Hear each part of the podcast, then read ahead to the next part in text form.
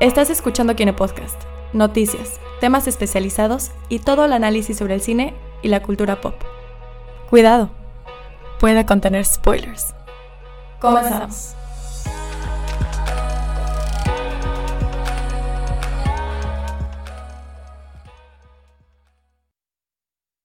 Hola a todos, bienvenidos al Kine Podcast. El día de hoy ya con el rincón del cácaro. Eh, pero bueno, antes que nada, estamos en vivo, completamente en vivo en Facebook y en mixler.com, diagonal azul 52. Y el día de hoy nos acompañan, vamos a empezar de mi lado, vamos a empezar primero con las damas. Nos acompaña Hola, me llamo Gina, Gina Güemes. Soy la única mujer en esta habitación. Es Eso la- me hace es Leia en este asunto. Entre los Han Solos. Guay, no. no, los ya- Luke Skywalker. no, no, menos. Digo, Ah, Luke- Los Darth Vaders. Tengo, tengo mis detalles sobre Luke, pero bueno, ahí, ahí lo, ahí lo platicaremos después. Igual nos acompaña de este lado, Hola, soy Gerardo Novelo. nos acompañan dos invitados especiales que ahorita van a decir sus nombres. Uno de ellos es Hola, buenas noches, soy Roberto Franco y un gustazo estar aquí. Roberto Franco y igual nos acompaña.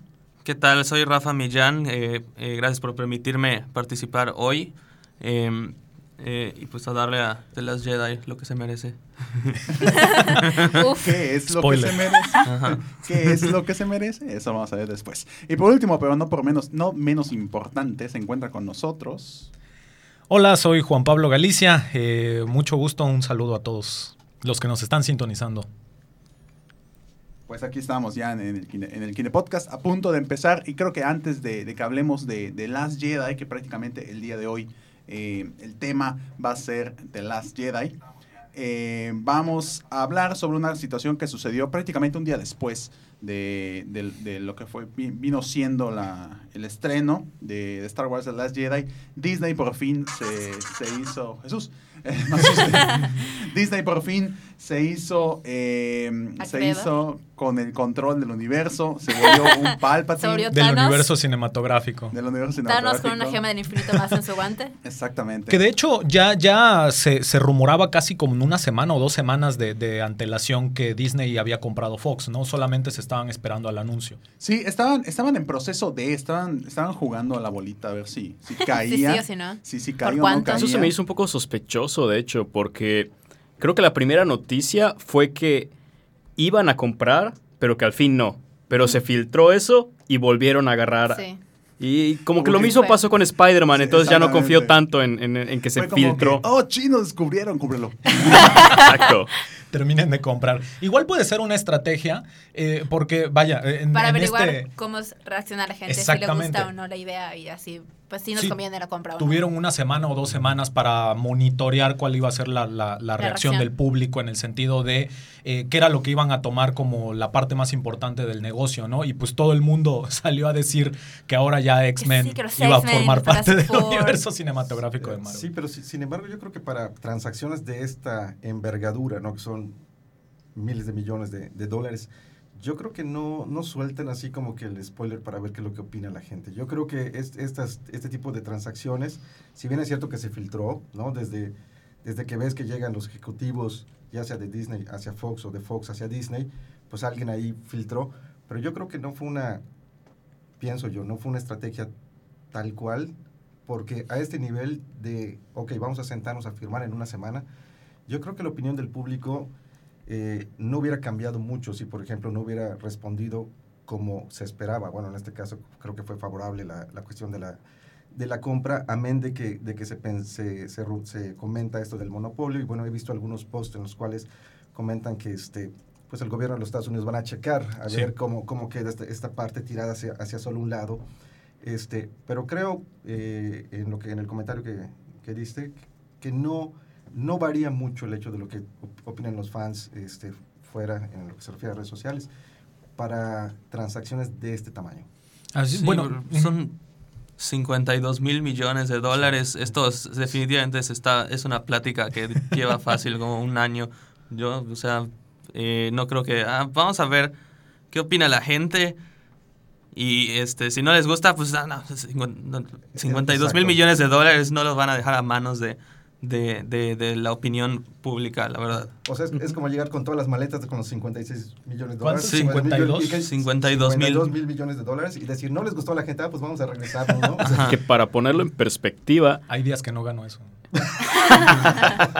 chinga, no, para ponerlo en perspectiva, eso es 10 veces más de lo que pagó por Marvel y por Star Wars. ¿Juntos Sí. o ¿Juntos? cada Por, uno? por Star Wars, por, por. Star Wars pagó 2.6 mil millones, según yo, algo así. 2.6. no, tengo entendido, 2.6, ¿no? Fueron 5.5 por Star Wars y 6 por Marvel o al revés. Una- pero fueron cifras más o menos así. Ajá, Sí, lo que estoy seguro es que no, no llegaba ni a los 10 mil. No, no, no. Pero son franquicias, esto es Ajá. todo un estudio. Y toda Sí. una infraestructura. O Sí. sea, no son, no son solo las propiedades intelectuales, son Es- el estudio en sí. sí. Y lo importante acá es que ahora Alien es una princesa de Disney. eso, es, eso es lo importante. Anastasia. Anas- es- Anastasia Ay. también. Al ya que está Ginny aquí. es una- al fin es una princesa de Es que Disney. ya era una. Es que Entre comillas. Don Bluth todavía o sea, no fue diseñada para ser la princesa Disney, que no es una princesa Disney, para engañar a la gente de que es una película de Disney. La gente por, por mucho tiempo pe- pensó que Anastasia era una princesa de Disney. Todavía encuentras hoy gente que pensaba que Anastasia lo era y en realidad no. sí, pero aquí por estoy. su Yo pensé, que Pero por su Anastasia... diseño y la película y cómo está ambientada y Sí, pues, claro. es básicamente Pocahontas blanca. Y, pues, Sí. Y, y de hecho, eh, ya, ya comentaba Roberto, Sí, claro. eh, en, en el sentido de que a- algo sí hay que esperar, digamos, a los que tomaron esta noticia como una buena noticia. Tampoco hay que echar las campanas al vuelo porque todavía falta que la oficina antimonopolio dé su visto bueno de la compra de esta división, que no compraron todo Fox, Fox News, por ejemplo, sigue siendo una empresa propia, eh, pero todavía tienen que dar el visto bueno y eh, no hay la garantía de que se queden o de que se puedan quedar con todo, porque por ejemplo lo que ocurrió cuando ATT, digo, esto ya es dato ñoño que tal vez se sale ¿no? del, del- del tema, pero cuando, cuando ATT este, compró... Eh, Time Warner, no, ¿no? no, no, a este Time- Comcast- Time- a, a Time, Time Warner, Warner, exactamente. Cuando, cuando AT&T compra a Time Warner, la oficina antimonopolio de Estados Unidos les pidió que ellos se decidier- se deshicieran, perdón, a su vez, de algunas de las subdivisiones que tenía Time Warner. Entonces, no necesariamente se van a quedar con todo.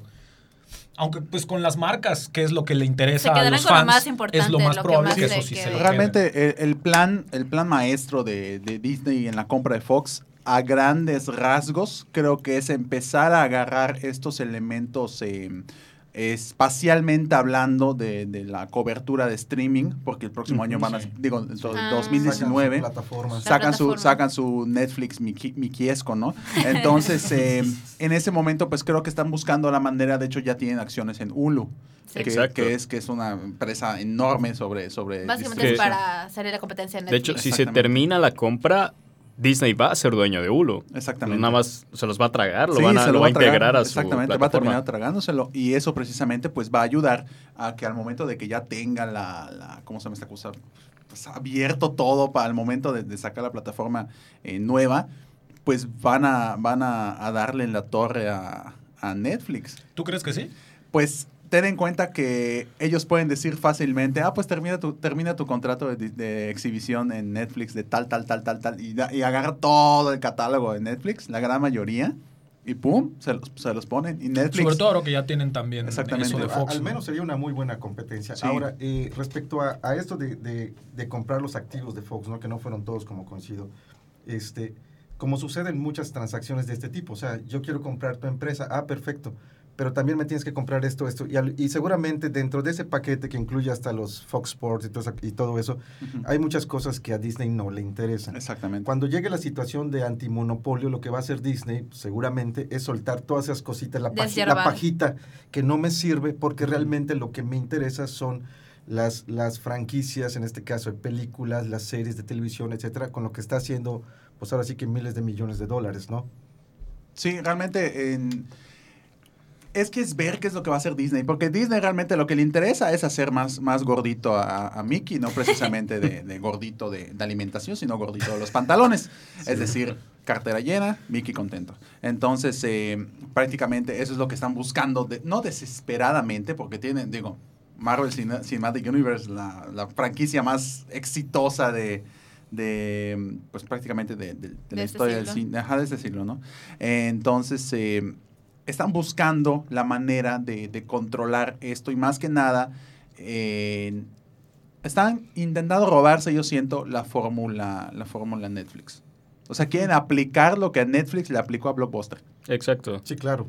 Sí, sí. Y creo que, creo que ajá. los fans le ponen demasiado peso a los X-Men y a los Cuatro Fantásticos. Exactamente. Porque de nuevo, reitero los precios. O sea, si Disney pagó 5 mil millones por Marvel, no va a pagar 50 mil millones por un cachito de Marvel. O sea, quiere, quiere el catálogo para meterlo a su plataforma de streaming. O sea, ese es su objetivo. Los X-Men nada más es como que el postrecito que le salió feliz, nada más. Pero es un sí. postrecito que le sirve muy bien para relaciones públicas. Exacto. O sea, Sí. toda la conversación, al menos de la opinión pública que está volcada al Marvel Cinematic Universe y al consumo de cultura pop, era sobre X-Men 4 Fantásticos. Sí, eso O sí. sea, Sí. casi nadie hablaba de, oh, Fox Sports ahora también le pertenece a Disney, ¿no? Sí, ¿Qué va a pasar sí. con O Jackson. Fox Sports? O sea, de eso nadie estaba hablando. Sí, de, de hecho, este, igual leí una nota ya en el cual decía que el arreglo por los cuatro fantásticos es así como un punto aparte, ¿no? Porque si bien es cierto que forma parte de Fox, ah, había una cláusula de contrato con otra subfilial, en este caso de Fox. Entonces, aquí la, no sé si, sea correcto, eso no, no, lo verifiqué, nada más lo, lo- leí. Y este, en el sentido de que, de que Disney tendría que pagar algún tipo de regalía para tener ahora sí que los derechos eh, de los Cuatro Fantásticos, que digo, cuando una eh, franquicia no te funciona, pues ahora sí que la subarrendas, que prácticamente fue lo que hizo Marvel, que repartió todo, eh, varias de sus, de sus personajes, ¿no? Entonces, para recuperar quizá eh, al 100% los Cuatro Fantásticos, tendría que llegar una renegociación con esta pequeña filial de Fox. Sí. La, la plataforma de streaming de Disney dijeron que do- para 2019. 19, ¿no? 2019 y lo más seguro es que traiga sus series originales y en las series originales ahí es donde puede entrar precisamente pues los personajes que acaba de comprar inclusive eh, pues la, la serie de, de Star Wars que está súper mega cantada que ahí se va a inaugurar que ahí va a estrenarse pues eh, puede hasta inclusive eh, pienso creo que me adelanto me adelanto espero que así sea si no voy, voy a resultar la, la, la, mm, pues la, mi previsión más, más tonta de, la- de- de lo que va del año. Eh, pienso que esta nueva serie que va a sacar, o la serie eventualmente que sacará de Star Wars en, en Disney en su plataforma, va a empezar a complementar a la nueva trilogía de Ryan Johnson. Quiero creer. Es una posibilidad, pero como que Disney no tiene muy... Bueno, solo estoy pensando en un caso en particular, Marvel. Como que no hay mucha coordinación entre las series y las películas. Pues- o bueno, tal vez es de las series hacia las películas, pero no de las películas hacia las series. Exactamente. Ese es otro punto porque ahorita Netflix tiene a The Defenders con eh, y ya están confirmadas las producciones de las demás temporadas de estos personajes en Netflix. Este, ya hay temporadas 2 de prácticamente todos, Todo, los, sí. todos Sí. los que... Se acaba de anunciar la temporada 2 de Punisher, por ejemplo. Entonces están... Entonces, eso es, es- yo tengo una duda ahí de este, en qué va a pasar con esas producciones que al, al fin y al cabo son parte del universo cinematográfico de Marvel que es de Disney. Allí Netflix Entonces- pagó por esa serie. ¿no? Sí. Él- él Sí, pagó son producciones- son de producciones de- de Netflix, Netflix. que Sí. Probablemente se queden allí, la licencia, sí. Eh, pero las pueda exhibir también eh, Disney en su propia plataforma. ¿no? Aquí, aquí Entonces, lo, interesante sería saber si, si en un momento dado eh, Disney se lleva esas series de Netflix, pudieran ser siguiendo est- esta misma historia. O sea, no, vol- no darle un reboot a las series, cambiando incluso actores, etcétera, este, porque pues eso, eso valdría la pena recuperar. Ahora, la parte que a mí me, me, me tiene así un poquito espantado, porque no logro concebir es- es- esa parte, es todo lo que, lo que cae dentro de manos de Disney eh, al, al comprar, en este caso, a Fox, y más que nada, el- ellos están interesados por las franquicias de superhéroes y toda esta cuestión. O sea, las posibilidades se vuelven ahora sí que ah, exponenciales, ¿no? Para, si a Disney le ha funcionado muy bien el, el sacar estas películas con las, con las franquicias que tiene al comprar Marvel, pues ahorita que tiene prácticamente todo el tiene todo, absolutamente todo, yo creo que esta cantidad que pagó la va a recuperar en Sí, la Un brevedad año. posible, en un año. Ajá. Sí, o sea, sí, de hecho, eh, es, es la meta, mima. Es la meta tal cual, o sea, y lo tienen... 52 mil millones de dólares para Disney es como que, ah, sí, toma. Ah, sí, toma. sí, el, ca- el Toma, cambio de la manteca ahí. Ajá. Como que, sí, que- cómprate un dulce, niño. Es un monstruo el Sí. Disney, o sea, Sí. Juan, eh, eh, no sé si, si me adelanto un poco allá el tema de, de- de Star Wars, pero tú habías comentado hace un momento que en la plataforma de Disney se pretende justo poner al aire esta serie, poner al aire, esta serie eh, de Star Wars en la que se va a complementar la historia. Eh, y justo comentábamos un poquito antes de que comenzara la transmisión que, eh, bueno, no lo decíamos tal cual, pero ahorita toda la narrativa, en particular del universo de Star Wars, está fragmentado, ¿no? Sí. O sea, tienes un pedazo de la historia canon en videojuegos, tienes otro en las series, tienes otro, por supuesto, en las películas. Hay una parte del universo expandido que, bueno, casi todo el universo expandido se fue a la basura, pero están sacando nuevos cómics, están sacando nuevos de Novelas. estos. Novelas, novelas. ¿Hay, hay- que nada, hay sí. alguna otra cosa de Star Wars que, que tú sepas que justo con este movimiento que está haciendo Disney se vaya también a fragmentar para contar la historia canónica en algún otro medio?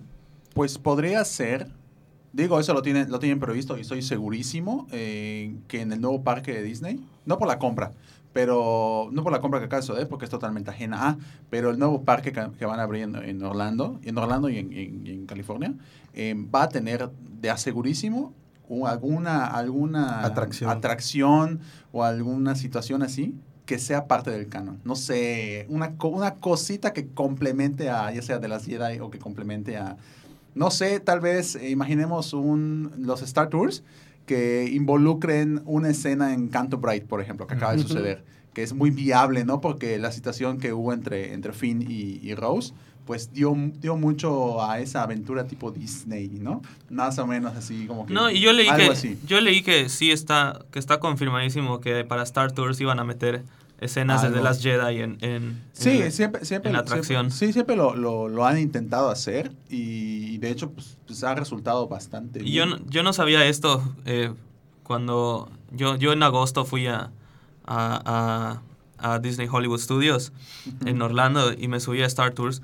Eh, padrísimo. eh, pero yo no sabía que el juego está hecho para que te subas varias veces porque, Sí, la, claro. porque la experiencia cambia en cada, en cada, cada vez que te subes. Uh, hay que regresar. Y Sí. eso, eso, es- eso me dejó un poco como eh, de que ah, pues me, debí de subir otra vez porque me- quién sabe de cuántas escenas me perdí porque dicen que la combinación son como noventa y tantas Sí. que te puede Wow. tocar. ¿Y, y cuánto Pero cuesta bueno, cada no, vuelta? Ajá, no, bueno, pero No, es solo la entrada al parque. La cuestión es. Solo la espera. Hacer las colas. solo claro. la Sí, espera sí, de la cola iban a ser 92 veces Minutos. por 3 horas No. por, ca- por cola. Sí, de hecho, eh, ¿cómo se llama esta cosa? Y la cuestión de esto precisamente es, es con, con ganas de, de- de- Sí. de- no, obviamente van complementando todo y son distintas eh, maneras. En la misma historia se fragmenta en otras tres. O sea, en empieza y termina de una manera, termina de otra y luego termina de una que no esperabas o empieza el cameo de otra persona. Entonces, eh, esto de los Star Tours es bien interesante porque es canon. O sea, es canon, entre comillas, aunque hay algunas aventuras que nada que ver.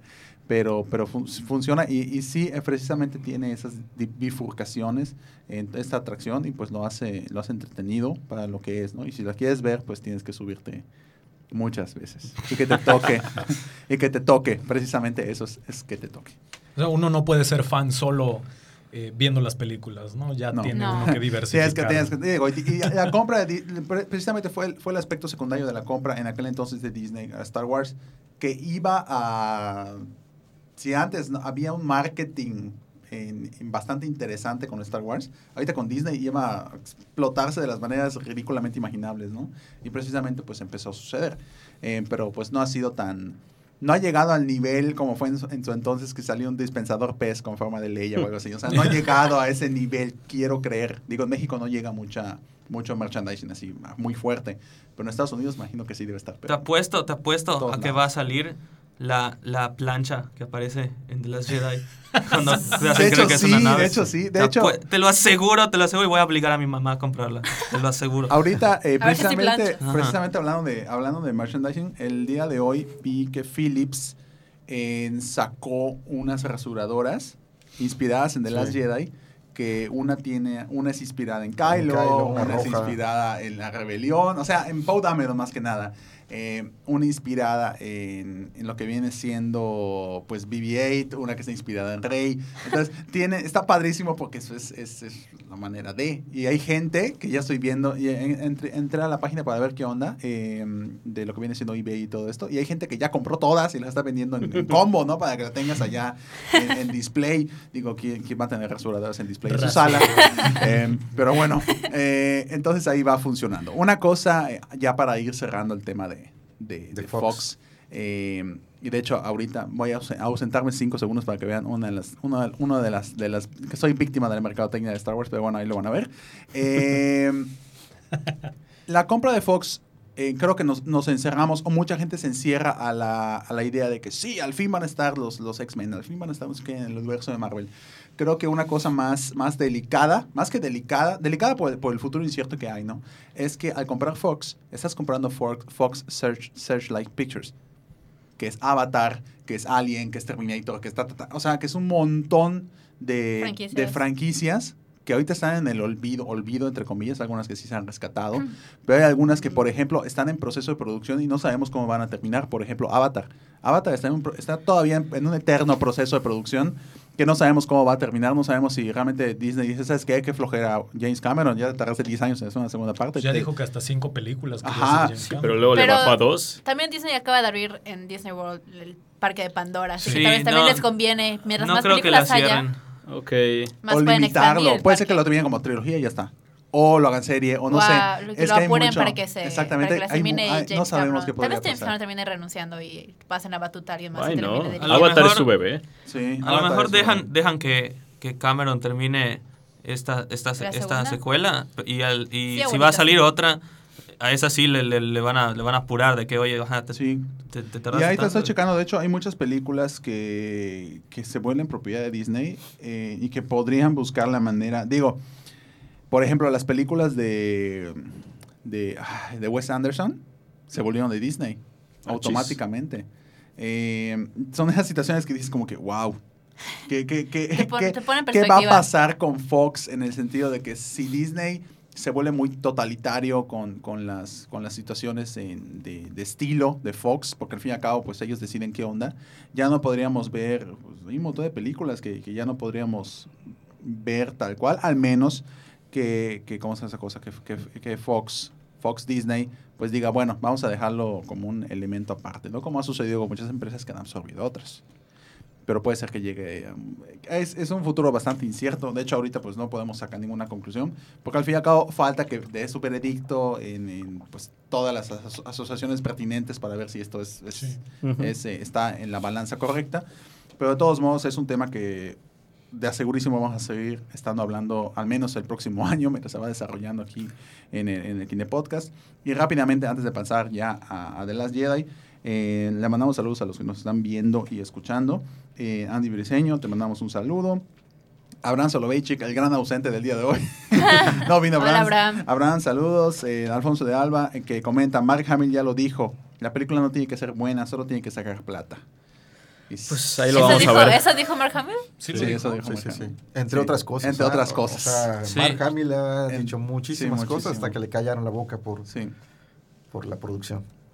Igual Jorge Guzmán nos está viendo, Eduardo Ramón Fonte nos está viendo, eh, y Albert Fuentes eh, te manda mensaje, te amo novelo. Eso, eso lo vi. Ya que estamos aquí, quiero mandarle igual saludos a Isa Pino, que nos está escuchando y me está Hola, molestando Isa. para que le mande saludos. Aquí está tu saludo, Isa.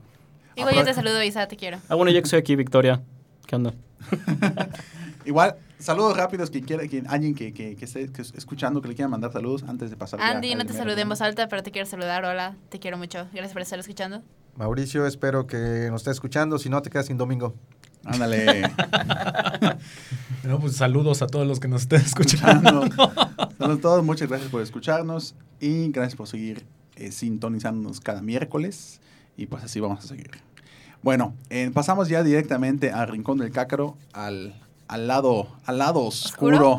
al lado oscuro de, del Kine Podcast, donde vamos a hablar totalmente, como diría, como diría en Manuel Escofía, que le mando un saludo igual, Manuel Escofía en su programa de, de Los Ojos de la Bestia, vamos a hablar sin concesiones completamente sobre Star Wars The Last The Jedi. Last Jedi. Así que Spoilers. empezamos. Spo- sí, cierto, spoilers, spoilers así a No va a haber Si misericordia. no la han visto, ya, Si no la ya, han ya visto, cierra la No ventana. mercy. Ya, Ya, ya, hace, hace una semana, básicamente, Ya que les salió. dimos chance, ya. les dimos chance una semana. Hubo bastante de chance. Yo ya la vi eh, dos veces, ya tienen, tienen Igual, que haber tenido veces. Hay, chance bast- de hay bastante visto. chance para ver todo. Vamos a hablar inclusive de teorías, inclusive de muchas cosas que, que yo tengo unas teorías por allá.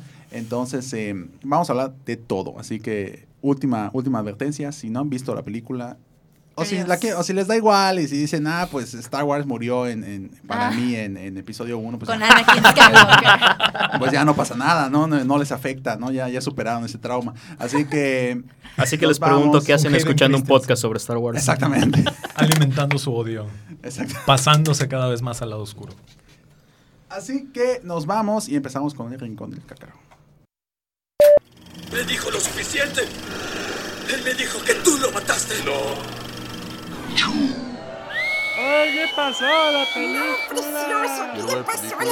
¡Cácaro! ¡Uy, caramba! ¡Cácaro! ¿Qué estás haciendo? ¡Despierta!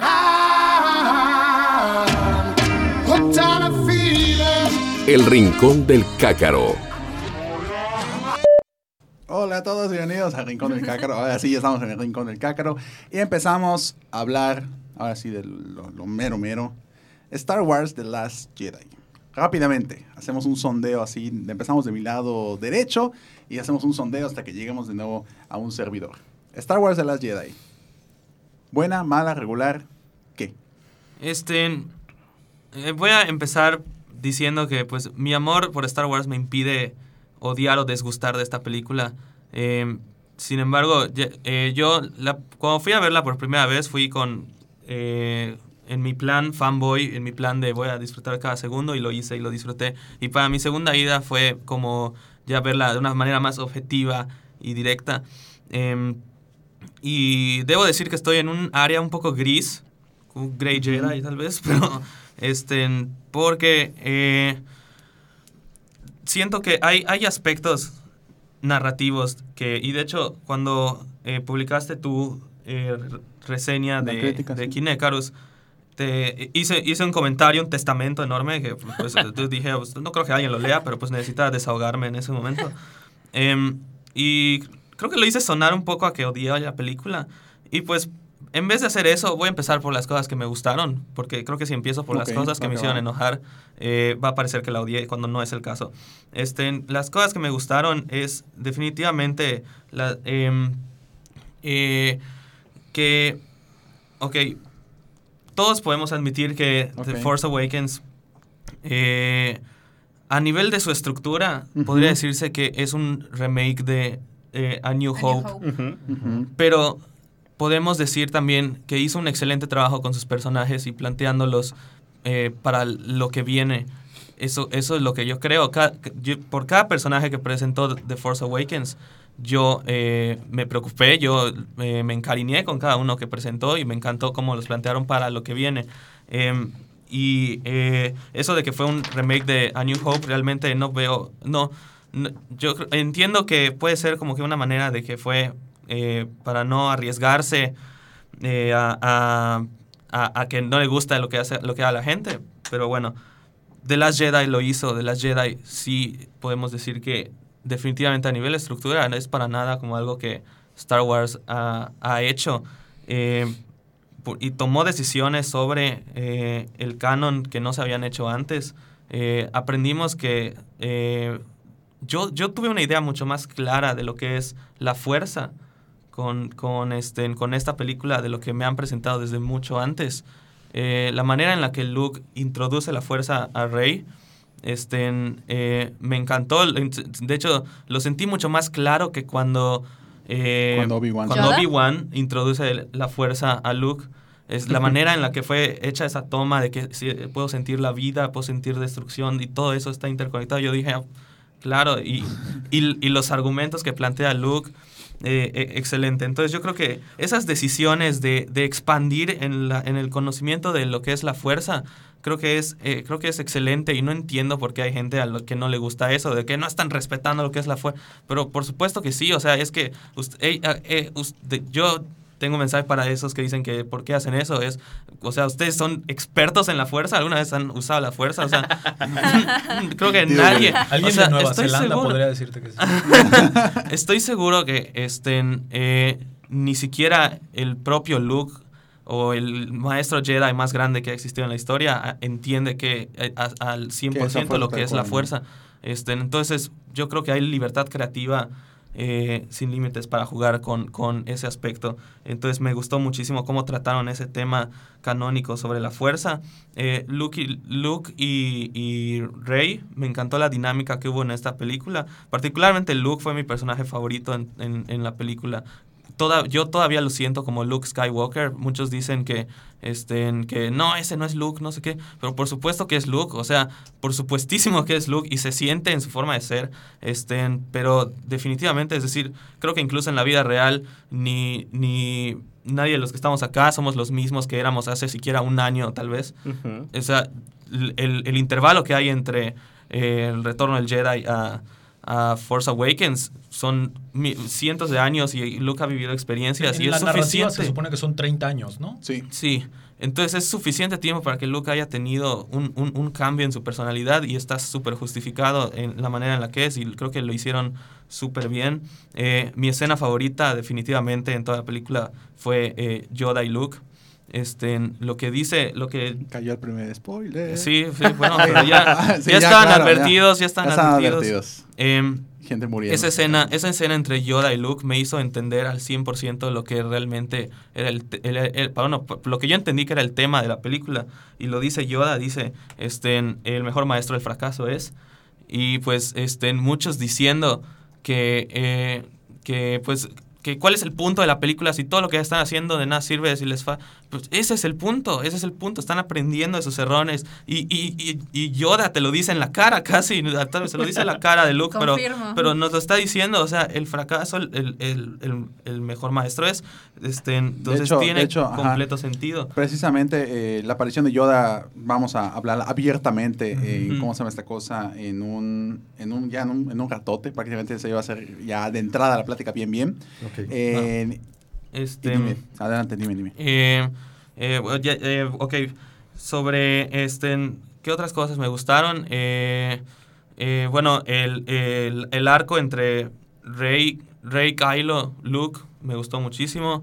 Este, eh, me gustó eh, eso de que se podían eh, ver uno a los otros a través de una conexión por la fuerza y así. Este, eh, voy a tocar un poco más este tema en un momento. En general, eh, arco de Luke, Rey Kylo, este, y las decisiones que se tomaron en cuanto al, al, al canon y al, y al lore de Star Wars, creo que fue, fue muy bueno. Este, el uso de los flashbacks que nunca habían habido en una película de Star Wars Correcto, nunca habían habido. fueron, fueron hechos bastante bien. Este, y bueno, voy a pasar a las cosas que me hicieron enojar un poco en esta película. este, uno, Leia Shooting Stars. Este, eh, un- hay un debate muy dividido entre esa, esa particular escena tan polémica de, Yo no de sabía que había un debate hasta que... No, sí, desde, Sí, desde que la veías en el Nos cine decías... mucho a, al- al- al- a discutir ya esa escena. Pues va- vamos a voy a dejarla, vamos a voy a dejarla, vamos a pero bueno, sí. voy a dejar en el De aire hecho, que fue Pre- precisamente, Primeras precisamente- impresiones primero, ¿no? Sí, sí, sí, sí, precisa- primero. precis- precisamente, eh, qué bueno que se está dando esta, esta recapitulación de, porque ya tenemos bastantes temas para. Ok, para bueno, poder dejaré en el aire que, ok, rápidamente. dejarás en el aire las únicas, las únicas tres, las únicas tres cosas que, que, que me molestaron de, de, de Last Jedi. Eh, Super Leia, dos, este... Mary Poppins, eh, por favor. Mary Poppins ya. eh, dos, eh, el arco de, de Finn y, Y Rose. Rose. Jesús, Y- es terrible. Bueno, en Y fin. tres, eh, la resolución del personaje de Snoke. Fueron las tres cosas que me hicieron enojar de la película. El resto... Resolución. Luego les digo Ajá, por qué. por eso, ajá. Sí. Y eh, eso, con eso ya cierro mis primeras impresiones de, de Last Jedi. Y, y estén, eh, ajá. El resto me encantó el- lo, de, lo de la película, la verdad. Estén fuera de esas tres cosas. Así que pues ya puede pasar el siguiente. Juan Pablo. Ok, ¿Es eh, sondeo o igual comento así la- los, Pues los puntos? realmente, realmente, los puntos es, digo, ya tenemos bastantes eh, temas para platicar y van a ir surgiendo más, pero es eh, realmente, eh, antes de empezar ya con los, con los puntos bien, bien, para que todo el mundo podamos eh, eh, dar nuestras opiniones y experiencias, la opinión en general la película de la película que... Que si nos gustó, si no nos gustó Ah, y, sí. y qué nos gustó, podríamos Exactamente, sí, agregar. claro, claro. Bueno, eh, a mí me encantó la película. Eh, yo la vi una primera vez igual, más o menos como, como comentabas. Yo la vi una primera vez, eh, la verdad, con toda la expectativa. Fui a la, a la no, no la primera, al estreno. Eh, y la vi una segunda vez ya eh, tratando solamente de disfrutarlo, o sea, ya no esperando la sorpresa de un estreno, sino nada más a disfrutar porque ya sabía que era lo que iba a pasar. Y la verdad es que en una segunda vez se disfruta todavía más, pero yo sí podría decir que la película me encantó y salvo la escena de Super Leia, que ya la discutiremos. A mí eh, no me parecen puntos negativos las otras escenas y los otros puntos en contra que se han comentado acá, eh, sino por el contrario, o sea, el hecho de que la película cambie completamente la narrativa clásica que tiene Star Wars, el hecho de que en tu propia cara la propia película, eh, no sé si aplique como romper la cuarta pared, la verdad es que yo no, mi, fuerte no es la teoría cinematográfica ni- ni nada por el estilo. Eh, pero eh, toda esta cuestión que se hace a lo largo de la película, no solamente con lo de el fracaso, el mejor maestro es, sino también que te dicen, deja que todas las cosas viejas mueran, eh, todas estas cuestiones que en la narrativa tienen una razón de ser, pero que también a ti como fan te están hablando y te están diciendo, este, Déjalo morir. nada de lo que tú estás esperando, que eso también lo dicen en un diálogo, nada de lo que tú estás esperando que pase va a pasar. O sea, y eso es tal cual lo que termina ocurriendo con la película. Y la verdad es que es algo que ya posterior, eso sí es eh, verdad también, eh, posterior, ya que terminas de ver la película, ya que digieres la película, es cuando disfrutas todos esos elementos combinados. En ese sentido, entiendo un poco la postura eh, de, de las personas que, que dicen que no les gustó. No solo que no les encantó, sino que incluso que no les gustó, que les parece una mala película, porque la verdad es que no es algo que disfrutas quizás escena tras escena. O sea, no termina una escena y dices, esto es lo mejor que le ha pasado al mundo.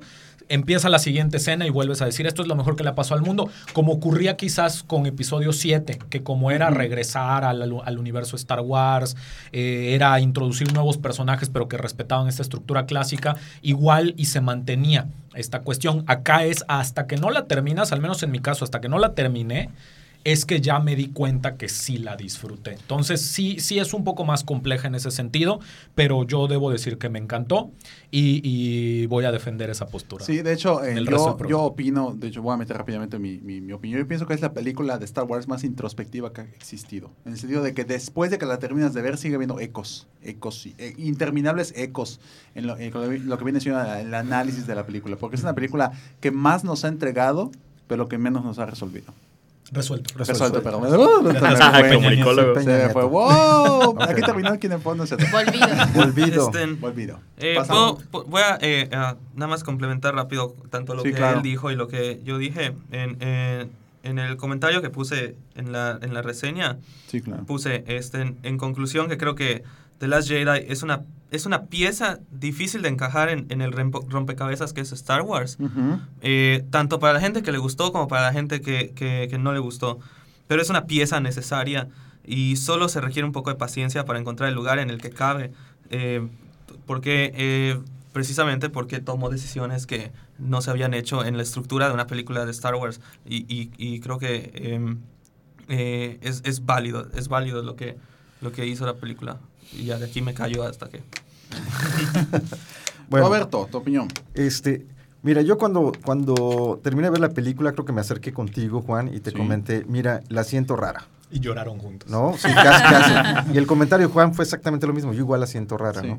Este, la realidad, yo creo que como fan, eh, bueno, dos cosas antes de continuar, este, porque esto se va a poner muy intenso, eh, es el hecho de que no te haya gustado, ¿no? Este, no sé en qué porcentaje. El hecho de que no te haya gustado no significa que no seas fan, como se está, eh, es como están agrediendo en redes sociales a muchas de las personas que decimos que no nos gustó al 100%, ¿no?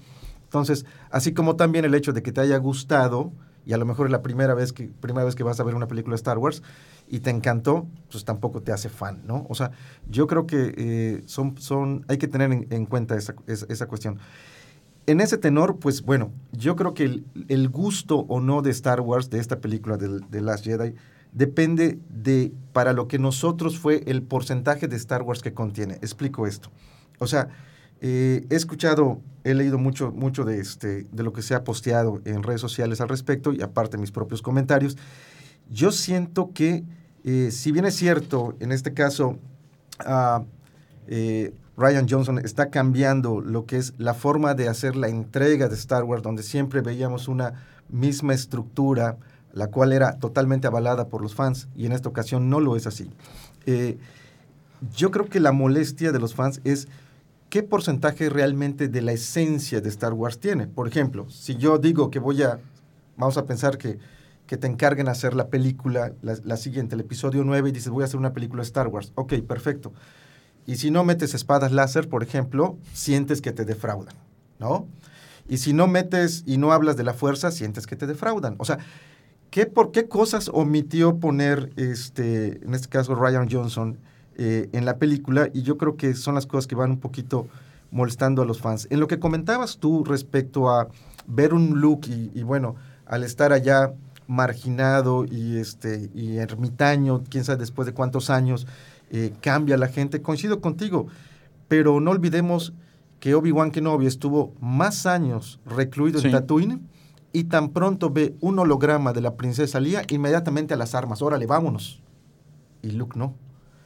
Y recordemos cómo era Luke, o sea, Luke es, órale, vamos, oye, estuviste en, en la rebelión, yo quiero entrar, o sea, perdió esa esencia el personaje, ¿no? Pero creo que, bueno, me estoy metiendo un poco, pero Obi-Wan nunca se, nunca se rindió. O sea, se fue a, a Tatooine porque pues, no tenía de otra, pero él siempre tenía el espíritu allá y a Luke sí se le rompió el espíritu. Yo, Sí. dos cosas referente a, a- para comple- complementar lo que dices, eh, estén, eh, sobre ese argumento.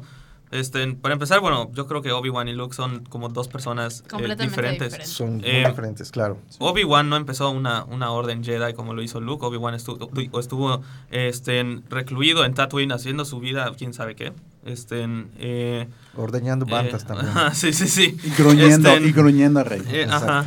Eh, por eso, por eso creo que, que, que, el, el- el- el viaje que tuvo Luke ent- entre esa, en, en ese intervalo de, de, de A New Hope a de The Force Awakens, él siento que vivió muchísimo más de lo que vivió Obi-Wan y, y- y- e incluso pues puedes comparar digo al Obi-Wan de las precuelas y a, al Obi-Wan de, de las originales y pues sí se siente un cambio independientemente del orden cronológico en el que salieron las películas pues sí, sí existe un, un cambio en el personaje de, de, de Obi-Wan y de, de, Obi-Wan en, en, en, en ese entonces creo que creo que estén eh, no sé, yo en mi opinión sigue estando justificado la manera en la que está presentado Luke en esta eh, en la nueva entrega, pero estén eh, Sí, te Ah, interrumpimos. yo- Sí, sí, pero yo solo quiero agregar que la diferencia creo que entre Obi-Wan y Luke, Obi-Wan sí estuvo de ermitaño en Tatooine, pero todavía tenía esperanza. Creo que Exacto. él todavía adentro de sí mismo sabía que...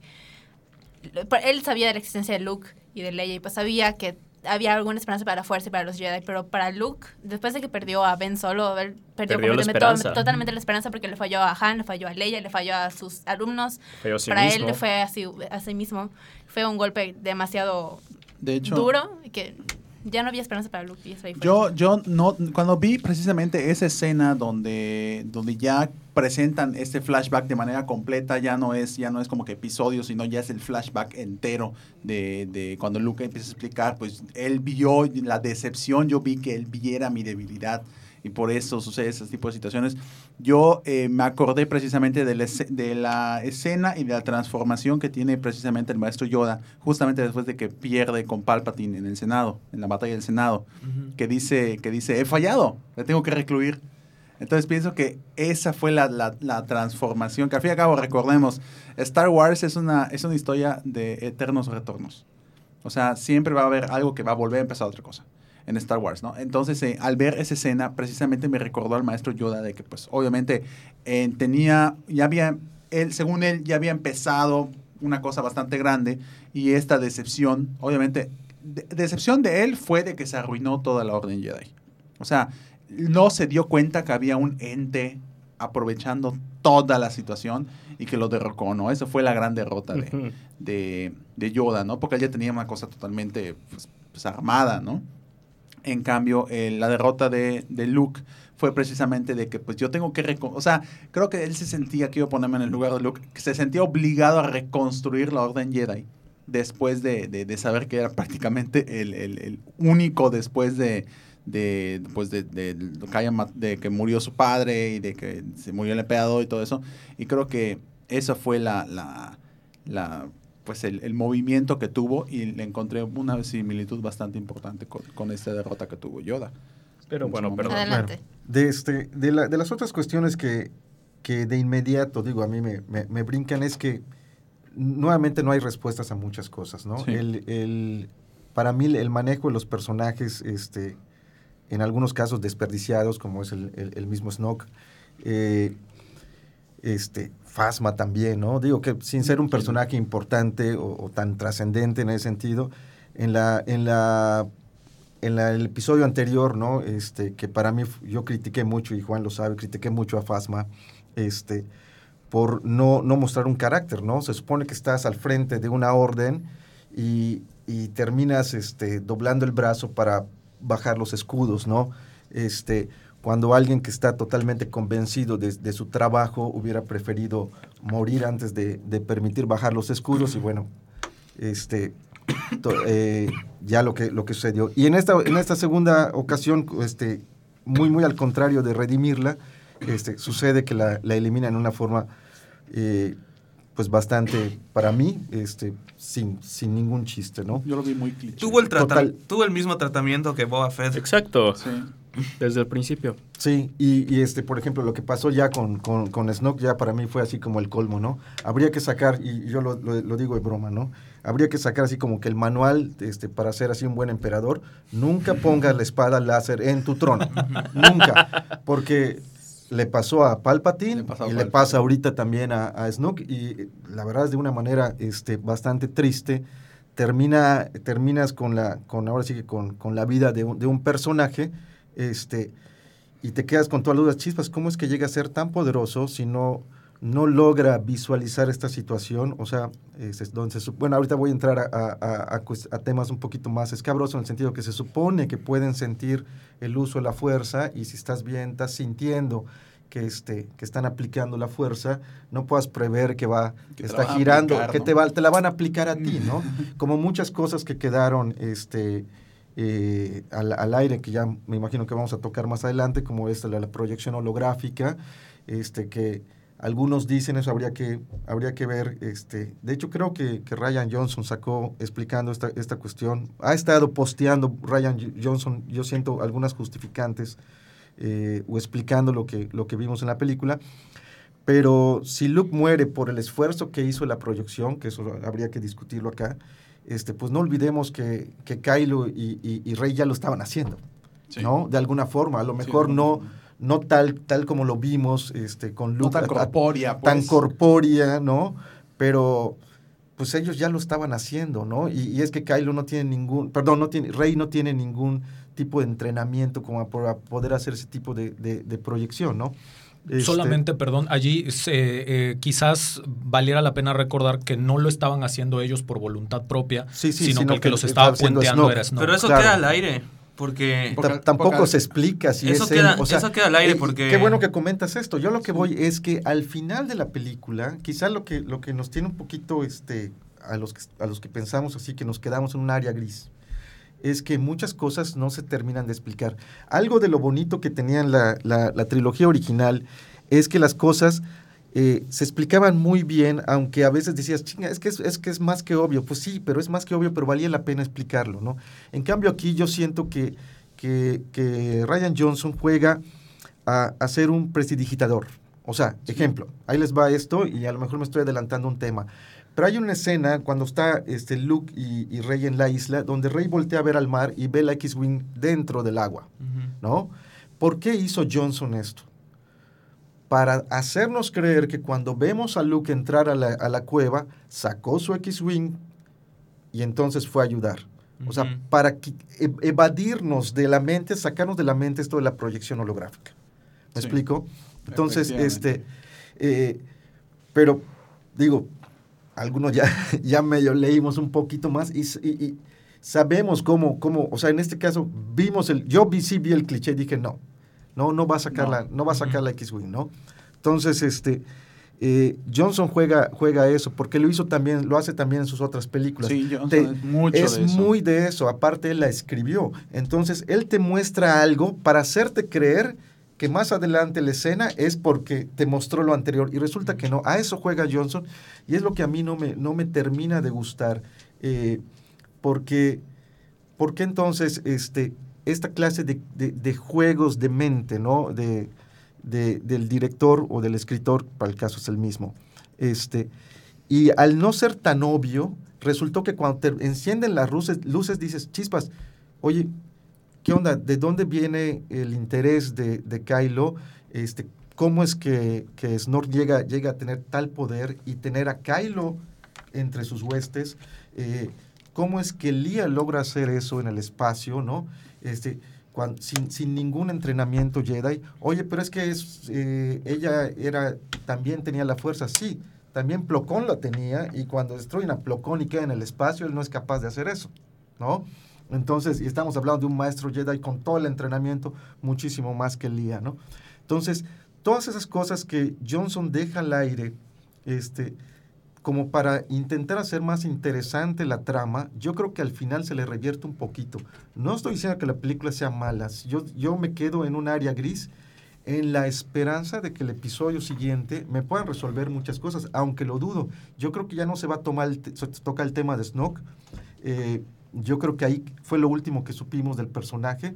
Llegó a ser el grandísimo eh, gobernante de la galaxia, teniendo a Kylo a su servicio, este, teniendo a la Orden de Ren en su servicio, que nadie tampoco explica de dónde sale la Orden de Ren. Eh, y todas esas cosas creo que ya no se van, ya no va a haber un motivo por el cual explicarlo. Esa es la parte que yo digo, me quedé con muchas más incógnitas eh, de las que esperaba. O sea, sí es bueno meter arcos, eh, este, particularmente me encantan estas historias que tienen varios arcos, pero al final los ar- arcos se tienen que resolver. Si los arcos no se cierran y se quedan ahora sí que eh, tácitos flotando allá, yo creo que entonces empieza a ser un poquito más eh, negativo y entonces si nos vamos un poquito más hacia un área de inconformidad, si lo quieres ver así al espectador. Bueno, después de todo eso, yo quiero ser lo más breve posible porque si empiezo a hablar de detalles no voy a acabar nunca. Este, a mí me gustó, la verdad tuve que verla dos veces para poder decir firmemente sí, sí me gustó. Salí de la primera pensando que fue como una pequeña montaña rusa de emociones, como que esto está muy padre y esto luego como que, ah, no, por ejemplo, la escena del casino con Finn y Rose. Yo la vi, pensé que estaba viendo una precuela. La verdad se siente como muy escena. Cuando se viene a los marcianitos, estos caballos, no sé qué son, corriendo, yo dije, esto parece el pod race de la, del episodio 1. No, this is ¿Qué está pasando? racing.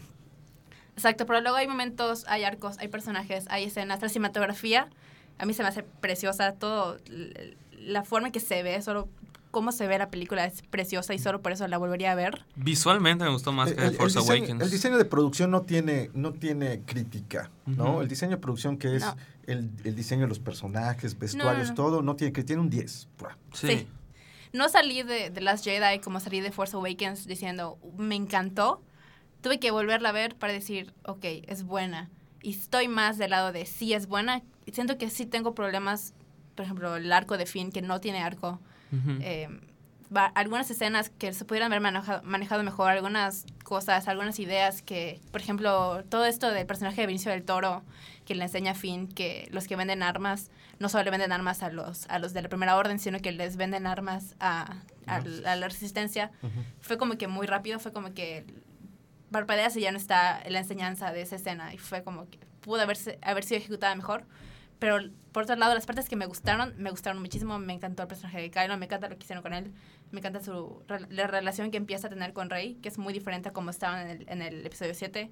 Me encantó Luke, me encantó Poe Dameron, que también tiene su pequeño arco con Leia. El arco de Poe es de los mejores de la película. Para mí, en mi opinión, es, es Porque muy me encanta bueno. que al principio de la película Leia le dice, es una orden, deja de hacer esto. Y Poe no le hace caso. Y al final es Poe quien le está diciendo a Finn, es una orden, deja de hacer esto. Y Finn no le hace caso. Es completamente una transformación del personaje muy pequeña. Poe no es el personaje principal para nada. Ujú. Pero también tiene su arco y eso para mí es, es me encanta. Y siento que esos pequeños detalles de que si es no, que esto y si esto y si Luke es diferente y si Leia es Mary Poppins algo así, para mí son nimiedades que en realidad no importan porque la historia en realidad es sobre Rey y es sobre Kylo Ren. Y mientras ellos dos estén cementados, mientras ellos dos tengan su transformación, mientras dos ellos estén sólidos, para mí lo demás es, sí es padre, pero no porque lo demás falle, me va a arruinar la película. Mientras siga viendo este arco que están como que empezando a construir con Rey, con Kylo Ren, para mí es lo que me interesa de esta nueva saga. Creo que ellos son verdaderamente los principales y a los que nos deberíamos estar enfocando. Y ya, me gusta.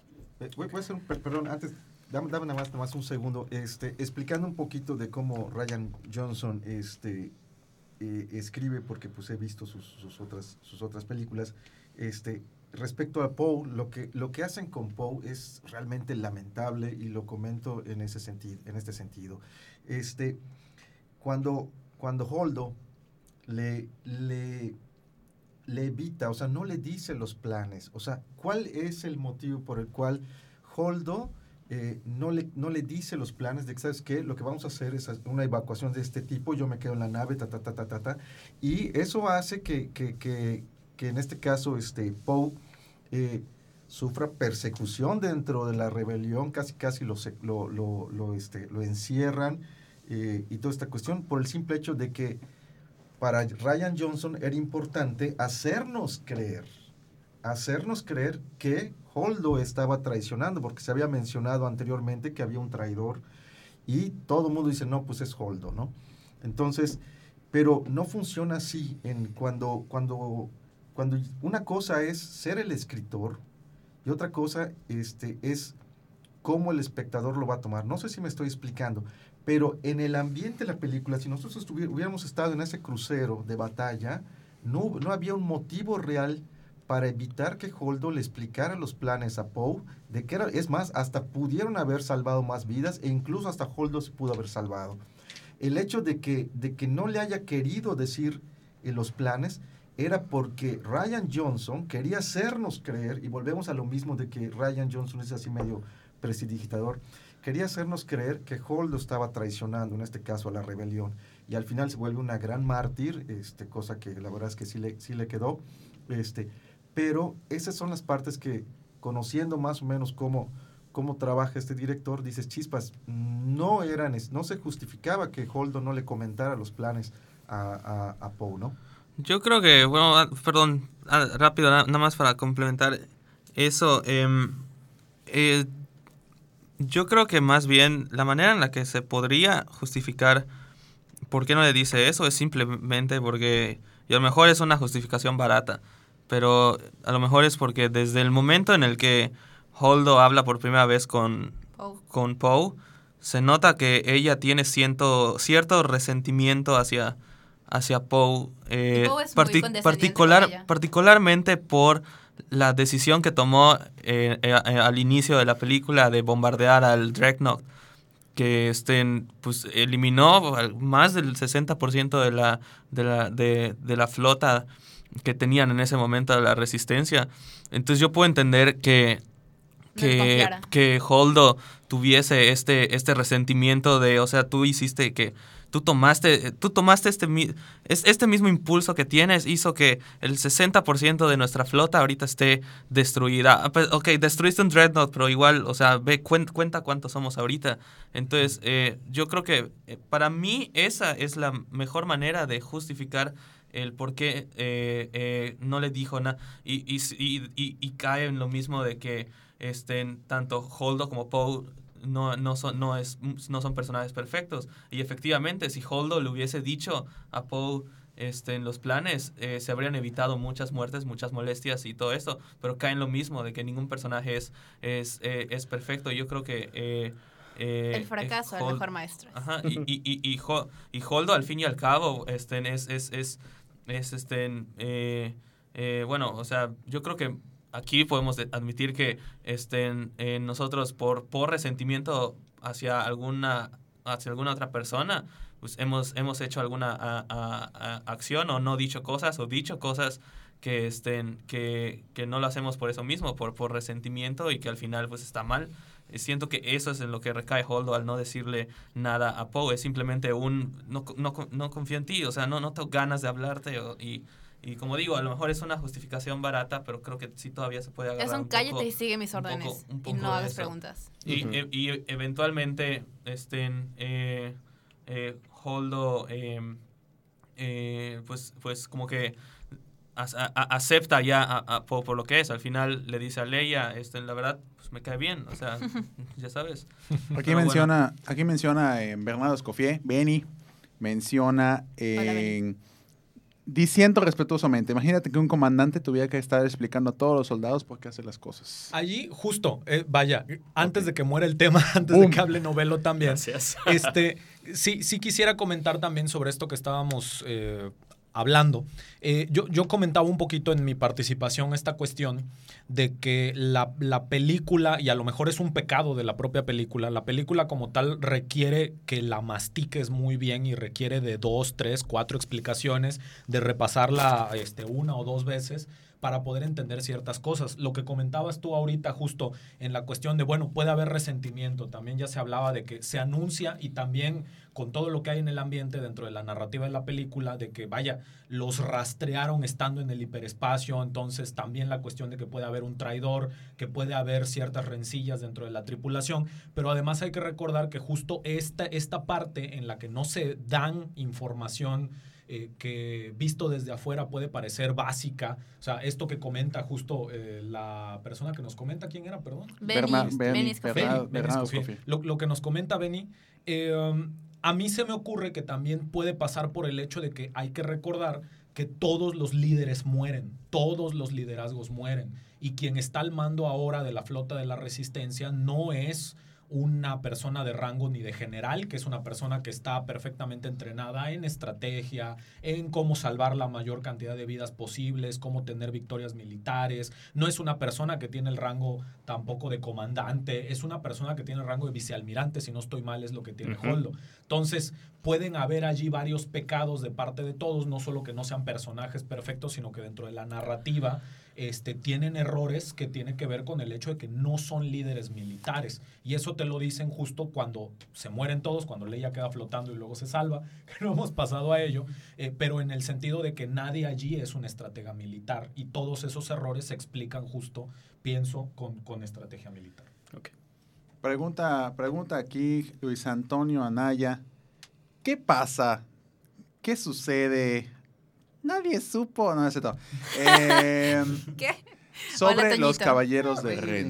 Yo Los pienso que caballeros los, de Ren, según yo, son los, son los Jedi que Kylo Ajá. se Que llevó. caen- Sí, los que caen. Pero yo, yo tengo una teoría acerca de los caballeros de Ren. Yo estoy seguro de que ellos van a aparecer ahora como los guardaespaldas de, De Kylo. De, Kylo en la siguiente película. Estoy segurísimo, pero bueno, Tiene en que fin. salir. Tiene que salir. Porque si no sería como que, ajá, la- lo, más, lo más cantado del mundo y que nunca se cantó, ¿no? Bueno, tenemos en... ¿Ya pasamos No, todos? falta yo. Falta. Ah, falta. Ahí está. Sí, bueno, sí, sí. ya quiero ser lo adelante, más Adelante. quiero ser lo más breve posible porque ajá, ya llevo un tiempo cocinándose la discusión y veo la cara- las caras de todos que quieren Que quieren que quieren interceder cada vez que habla alguien.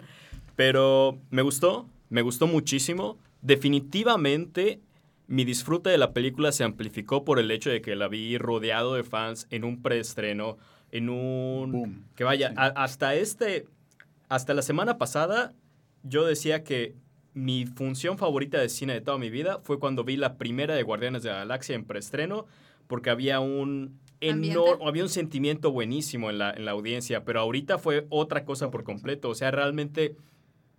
Wow, o sea, Sí. era otra cosa, era otra cosa que usualmente me molesta que la gente hable o que la gente aplauda, pero en No, esa pero- dije, ajá, hasta quería aplaudir Sí. con ellos porque Yo sí aplaudí.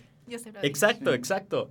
Nada más eh, quería hacer ese paréntesis de que la experiencia cinematográfica en la sala de cine espero que nunca muera porque es otra cosa por completo que verla en tu sala. Ahora sí, sobre la película. Creo que muchos fans se están yendo con la finta porque la película plantea un montón de fintas. O sea, Snow, que es una finta. Todo The Force Awakens y toda la primera mitad de esta película te pinta a Snoke así como que va a ser muy grande, va a ser muy poderoso, va a ser muy padre. Y lo matan como si no fuera nada.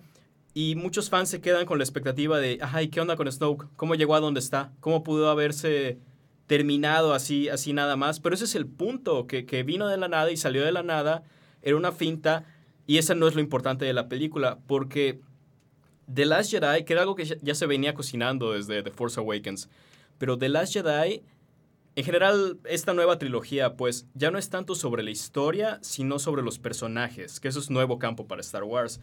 O sea, definitivamente el conflicto entre resistencia y primera orden es segundo plano, porque aquí lo que importan son Rey y, y, y Kylo. Y. Kylo. Que digo, está muy interesante. Me gusta que se esté yendo hacia ese lado Star Wars. Me gusta que, aunque estén reciclando el conflicto, porque así vilmente noquearon a la República y ya todo regresó a como estaba al principio de A New Sí, Hope, sí, con sí, el imperio malvado grandote. Que se estén enfocando en los personajes es buen terreno para la franquicia. Que estén retando tantos cánones de la franquicia igual es muy bueno. O sea, digo, a nadie le cortan el brazo. Bueno, Snoke sí, pero te esperarías que sea un Skywalker. No solo el brazo. no solo el brazo, exactamente. Eh, nadie dice, tengo un mal presentimiento sobre esto. BB-8. No BB-8 lo dijo, hay pero- una conversación entre dos troopers hablando de la última actualización de. Ah, Eso es cierto. cierto. Equipo, también Eso es cierto. Pero sí, hay, hay como toda la checklist de cosas de Star Wars que son como que las cositas que notan los fans Que no que, están. que- que las omite, sí. Y Sí. a muchos les molestó eso y les entiendo. Lo, lo único que todavía no me termina de convencer de Last Jedi son los flashbacks. O sea, Star Wars nunca ha usado flashbacks. Cuando los necesita, utiliza visiones, como en The Force Awakens. Sí. Y en estas sí las usó, que no, no los odié, pero no me han terminado de convencer, no me han terminado de justificar su, su razón de ser. Pero bueno, muy buena película, definitivamente alza mis expectativas para el episodio 9 que se viene en dos años. Y la disfruté muchísimo, ya la vi dos veces y estoy esperando ver la tercera. Ahora sí creo que ya podemos discutir.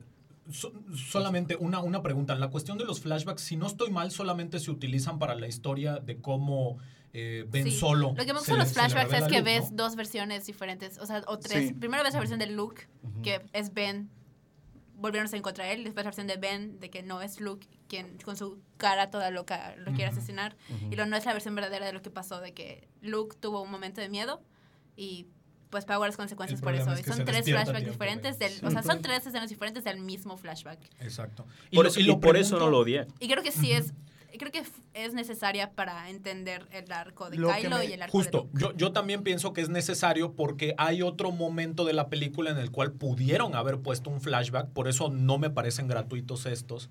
Eh, cuando, por ejemplo, eh, Kylo Ren eh, está hablando con Rey, ya no recuerdo, me, me parece que sí es durante las conexiones, eh, pero que él mismo dice, ah, claro, del bosque. O sea, cuando se refieren a la batalla Sí. que tuvieron en el Esa bosque en la película anterior, Sí. pudieron haber puesto un flashback Y ese sería súper gratuito. Sí. No Exactamente, pero no lo hicieron. Es decir, solamente fueron flashbacks para explicar esta escena de cómo ocurrió. Exacto, o sea, no, no los considero gratuitos, no los odio, solamente no me han convencido todavía, tal vez para la tercera vez que lo vea. Pregunta, pregunta Andy Briseño, no entiendo, ¿qué tienen de malo los flashbacks? No es que tengan, no es que tengan algo de malo, simple y sencillamente eh, creo que a todo el fandom de Star Wars nos acostumbraron, nos mal acostumbraron a que ese, ese aspecto cinematográfico narrativo nunca se había usado en una película de Star Exacto. Wars. Y creo que, y creo que Viene siendo con lo de que los fans es que están nitpicking, ¿no? de que Entonces- es que esto no debía estar y esto sí debía estar. Entonces, al no momento, está. al momento que sucede un flashback, es como que, wow, un flashback, Yo no- oh my god. siquiera me había dado cuenta. Esa, esa fue la, la, la reacción. O sea, yo cuando vi flashback, wow, flashback. Sí, claro. Que Sí, son las sí, cuestiones sí. de pureza de la serie, Sí, ¿no? claro. Hablábamos este, Este antes nuevo de- Brian Rawson diciendo me vale su pureza y me vale, me vale lo que piensen que va a pasar, no va a pasar. Exacto, The Last Jedi rompe Es con un meta. montón de Sí. convenciones de la franquicia y creo que la mayoría las justifica propósito. bien, las Y- hace y bien. Complementando rápido antes de, antes de cerrar la idea de- del famoso flashback, me gustó precisamente lo que comentaba Gina. Cada flashback le otorga una personalidad, un crecimiento interno dentro de la película, tanto al personaje de Kylo como al personaje de Luke. O sea, no son, no son papitas que lanzó nada más para que, para que tengan más tiempo en pantalla, ¿no? Sino que funcionan para complementar tanto al personaje de Luke como al personaje de Kylo. Es que, Y es- y, y si y solamente lo que excelente. dijera, no es que eso es lo que pasó, si solamente te lo dijera, no, Sí, solo No es te una Aparte, parte, solo el- es una no te parte de la moneda, ¿no? te es una convencería tanto y finalmente es ese último flashback el que convence a Rey de que Ben solo todavía puede salvarse y hasta que la convence de ir tras él y desencadena todo lo que pasa en el tercer Aparte, el uso de esos flashbacks, eh, estamos acostumbrados de que, independiente de qué película veamos que introduzca un flashback, estamos acostumbrados a que los flashbacks, eh, cuando te muestran un flashback, te están mostrando la historia que verdaderamente sucedió. Y en, en esta ocasión, los flashbacks que utilizaron eh, no era así. Yo, yo lo vi más como que eh, era, era lo, lo- lo- Es lo lo que que, lo que, el lo que el personaje, le estaba Rey se lo que el personaje le estaba contando a Rey es lo que Rey estaba eh, eh, procesando en su Imaginando, mente, es lo como se lo estaba imaginando. este, entonces lo que estábamos viendo pues era como que lo que Rey La estaba de interpretando Rey. de, de lo que le estaban contando. Entonces, por eso creo que ese uso de flashback eh, eh, fue, fue muy bien a- a- acertado, porque pues al fin y al cabo eh, eh, nosotros estamos acompañando a Rey en el mismo viaje y estamos experimentando todo lo que sucede junto con ella. Entonces, este, y simplemente en detalles como esos, pues se nota que, este, que, que pues este, este mismo viaje pues, lo hacemos con Rey y lo experimentamos como ella lo experimenta. Nada más para Efectivamente, sí. eso. De hecho, eh, bueno, ya medio hemos estado tocando por ahí esbozos de, del tratamiento que le hizo Ryan Johnson a la película. Creo que eso ya queda para, para una conclusión que todavía falta para ello. Pero precisamente yo pienso que la película, de hecho, está, hay una lista, de hecho, Rob está atrás de ti la lista, por si la quieres checar. Eh, atrás, literalmente atrás de ti. Eh, hay, una, hay una lista en que creo que son los, los temas un poquito más rescatables de, de Last Jedi. Una de ellas es el discurso doble que tiene la película, Sí. que, que lo vamos a hablar prácticamente al final, en el cual Ryan Johnson le, te dice prácticamente en la voz de Luke, esto no va a, suceder, no va a pasar como, como debía ser, tienes que dejar morir el pasado. Es la voz de Exacto. Kylo. Es la- Muchas creo cosas, que la ¿no? verdadera, la verdadera voz de esta película es Kylo diciendo, deja morir el pasado, mátalo si hace falta. Sí, entonces es, es eso. Me imagino a Ryan Johnson escribiéndolo como, es- como, en, como en des- de- la película de Stanley Kubrick, la de...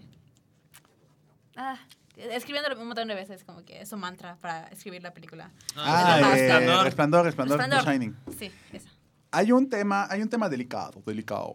Hay un tema delicado. La verdadera identidad de Snoke o la aparente el- eh, la aparente no explicación de por qué está Snoke. Hay una imagen que les, les vamos a compartir en su momento a todos los que nos están escuchando. De hecho, no sé si, no, no creo que la puedan ver. Pero en fin, ahorita, ahorita la- se las voy a compartir. Es esta imagen que salió. Eh, creo que acá lo están viendo en todos los que estamos aquí en el Kine Podcast. En, en el templo, en la cueva de, de Acto, aparece una, un estanque que, que aparece en, en dos ocasiones en lo que viene siendo eh, la película. Una es cuando, cuando eh, Rey medita por primera vez y la segunda es cuando Luke tiene este encuentro a través de la fuerza con Leia. ¿Qué es lo que, lo que, lo que sucede? Este, esta imagen eh, complementa tanto al libro de arte de Star Wars de Last Jedi, que ya salió, de hecho salió el mero día de la película, como el diccionario visual de Last Jedi, que de la misma manera salió el mismo día de la película, y mencionan en un pasaje del diccionario visual que de hecho te complementa muchas cosas. Te dice el nombre real del chavito que sale al final, te dice un montón de cosas, un montón de elementos. Inclusive hasta el anillo que tiene Snoke te reitera que el anillo que tiene eh, tiene incrustado uno de los cristales que se encontraban en el castillo de Vader. Entonces, hay muchos elementos que, que te da, que te da riqueza en cómo se llama esta cosa, en el personaje de Snoke y todos los personajes. el diccionario también ahonda en sus pantuflas por alguna razón. Sí, de hecho sí. De hecho sí. Se, está, de cristalitos. sí, está, está bien, bien chistoso y de hecho lo pueden buscar, ¿no? Pero a lo que vamos. En- eh, existe este, este estanque donde hay una figura, una figura que no podemos ver así se cierta bien en la película. Lo vemos un poco, un poco desnivelado. De hecho, eh, si la quieren medio recordar, hay un tráiler donde aparece Luke que le está diciendo, había visto esta fuerza bruta antes. En el fondo está ese estanque y se ve es la- más o menos la imagen. La imagen es de una persona, obviamente meditando sobre la fuerza, que es un humanoide. Ojo, es un humanoide Es un de Jin gran Yang, tamaño.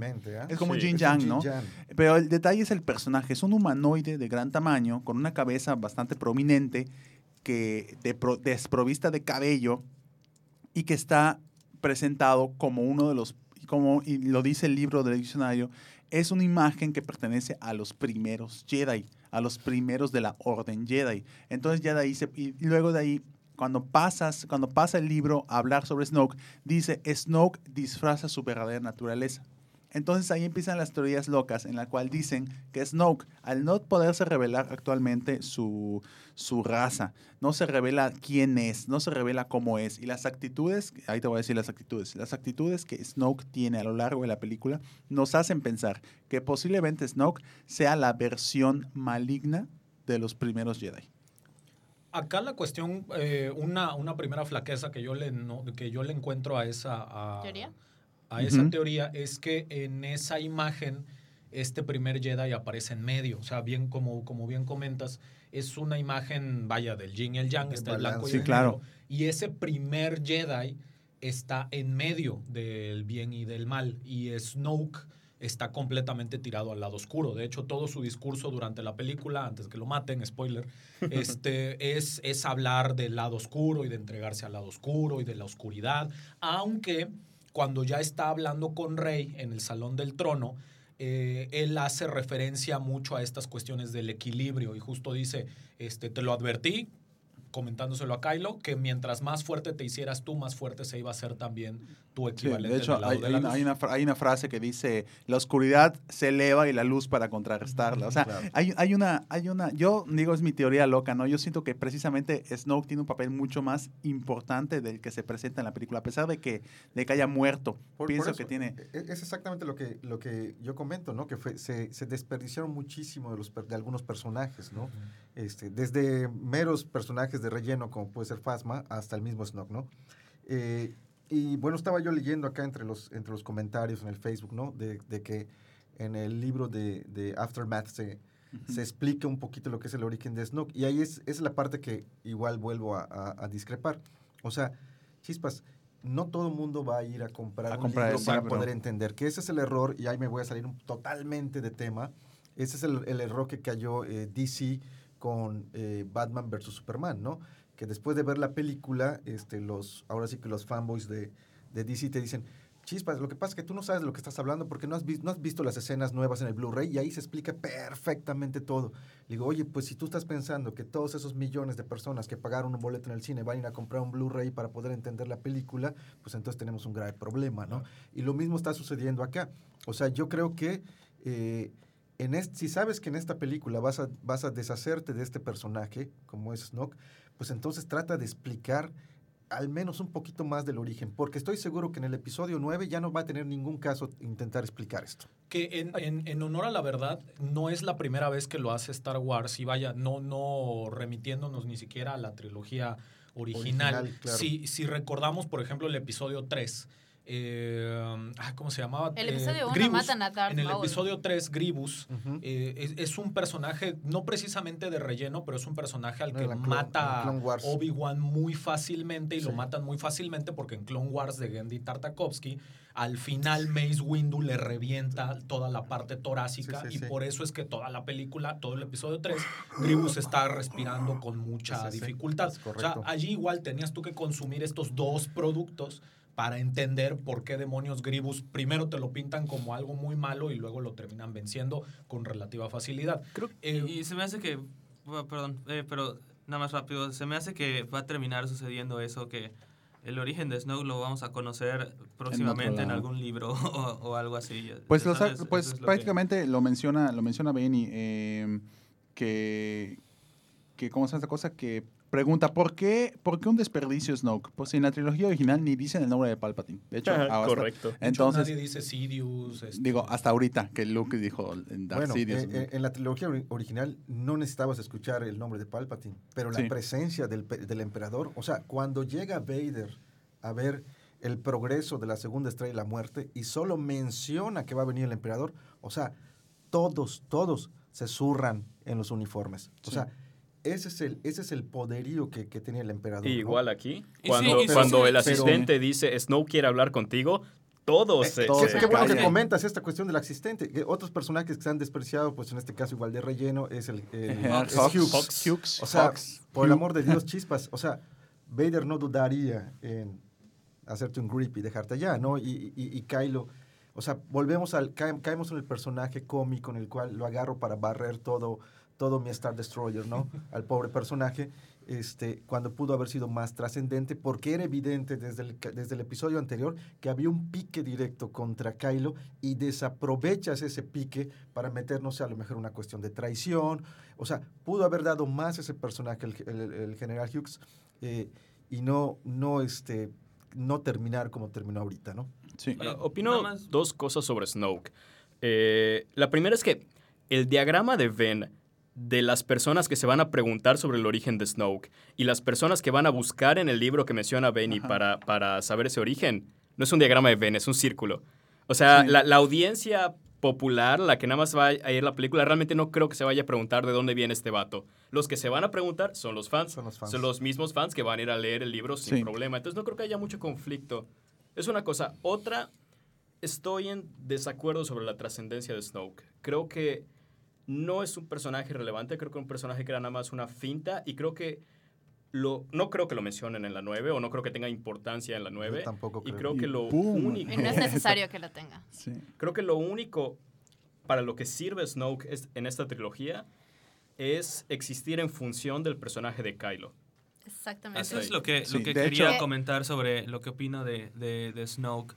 Eh, eh, que pues comparto la misma opinión que tienes ya, ver, ya después de haber visto The Last Jedi.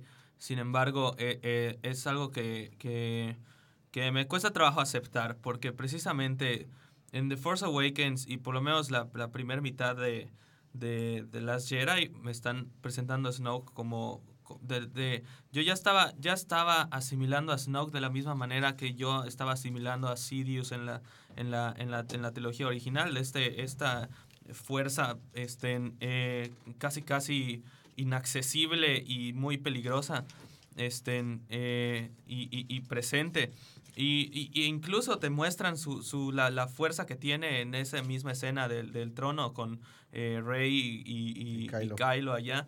Este, te muestran cómo, o sea, el- eh, estaba eh, haciendo papilla a Rey y nada más estaba jugando con ella. Pudo, pudo haber hecho un chasquido y le, le- le- le- lo destrozaba. el cuello. Este, eh, entonces, yo realmente mi conflicto no es, no, no se va tanto a cuál es el origen de este personaje, porque yo no creo que un personaje no se define por su origen, sino por lo que hace. Este, entonces, eh, eh, cuando, ¿qué es lo que yo pensaba que iba a pasar? Yo pensaba que este, eh, sí iba a suceder este eh, conflictivo ti- team entre Kylo y Rey. Este, eh, Se veía venir. porque es, ¿Lo pero venir? A mí me agarró por sorpresa por completo. este, Yo sí lo veía venir. yo, yo sí sentía que iba a suceder, tal vez no tan pronto como sucedió eh, ahorita, tal vez en la siguiente entrega yo es cuando yo sentía que iba a suceder. Este, y yo sentía que iba a suceder, que iba a ocurrir este, este, este, este eh, compañerismo entre ellos dos eh, para derrocar a, a, a Snoke. Eso es lo que yo pensaba que iba a suceder. Este, eh, sucedió algo por ahí eh, similar. Este, y entiendo, eh, eh, es, ah, ese es mi punto. Entiendo las intenciones que tiene Ryan con lo que hizo en la película. Y, este, y son intenciones muy buenas. Este, eh, enfocándonos en la, en la intención que tenía con Snoke, creo que la intención es muy buena y a mí me gusta que Kylo este, eh, eh, eh, que es, funcione para que Kylo ahora sea la nueva amenaza mayor para la, para la que viene. Se me hace una muy buena decisión. Eh, el problema es la ejecución. Yo tengo problema con la ejecución de cómo sucedió, este, precisamente por lo que comentas. Si es un ser que estaba barriendo el piso con, con Rey, que es un ser muy poderoso sin tener un entrenamiento, este, creo que tiene suficiente poder para, para saber que hay un, hay un sable láser que está a punto de partirlo en dos. Este, eh, e- es el único conflicto que tengo, em, porque em, creo que pudo, creo que pudo, este, eh, Dar más. pu- pu- pu- sí Sí. pudo haber la muerte de Snoke no me la habría visto no, no la vi venir y, y creo que me, que me gusta que Snoke muere- muera en esta en esta película este simplemente me habría gustado que ocurriese de una manera distinta este eso es todo Bueno, Todo yo, todo yo. yo eh, ay, se me fue, se me fue. Agarra la, Es que agarra no la sé. idea. Ok, es que quiero, o sea, hablando de esto de Snoke, quiero que volvamos a lo del doble discurso. O sea, matar a Snoke es completamente, viene con todo esto de hacer la finta de Cambiar la narrativa. cambiar la clásica. narrativa, de destruir el, lo purista, porque todo Star Wars, Star Wars siempre ha sido sobre el balance, que se balance, la fuerza tiene que tener balance y no sé qué, pero sin embargo, la, la historia siempre ha sido, se ha dividido entre Jedi, que son los buenos, los good guys, los que tienen el corazón de oro, y los Sith, que son los malos, malotes. Y como que nunca ha habido este espacio Balance gris. de verdad. Nunca había un balance porque siempre están los Jedi y los, y los Sith. Y eso es, Y- eso es, digo, para George Lucas, no me acuerdo en qué entrevista, pero para George Lucas, balance significa hay Jedi, pero no hay Sith. Eso está Eh, necesita raro. un diccionario el vato, para pero mí, bueno. la- la- para mí es mucho más interesante las repercusiones que trae que Kylo haya matado a Snoke, las repercusiones que tienen sobre Kylo mismo y con la, re- lo- la resistencia y con la Primera Orden, que si Snoke hubiera vivido para la tercera entrega y solo fuera el malo malote que hay que, que hay que matar y que cuando lo mata se acaba la película y todos celebran. Creo que es mucho más interesante lo que hace que Kylo Ren mata... La, la película anterior mató a su padre Sí. y esta película muere, mata a su, a su maestro, así que claro, ya no tiene una figura a la que Por eso, seguir. eso es a lo que es- voy. Yo- yo es- estoy- yo él estoy- es el que está en la cima. De, de hecho, de hecho, Ah, sí, de hecho, sí, este, sí. perdón, de hecho, Adelante. este, en los en los trailers eh, todo parece indicar que Kylo mataba a Lía. Sí. ¿Están de acuerdo? O sea, me cuando- encanta que no la matan, me o encanta sea, que, que se este, detiene.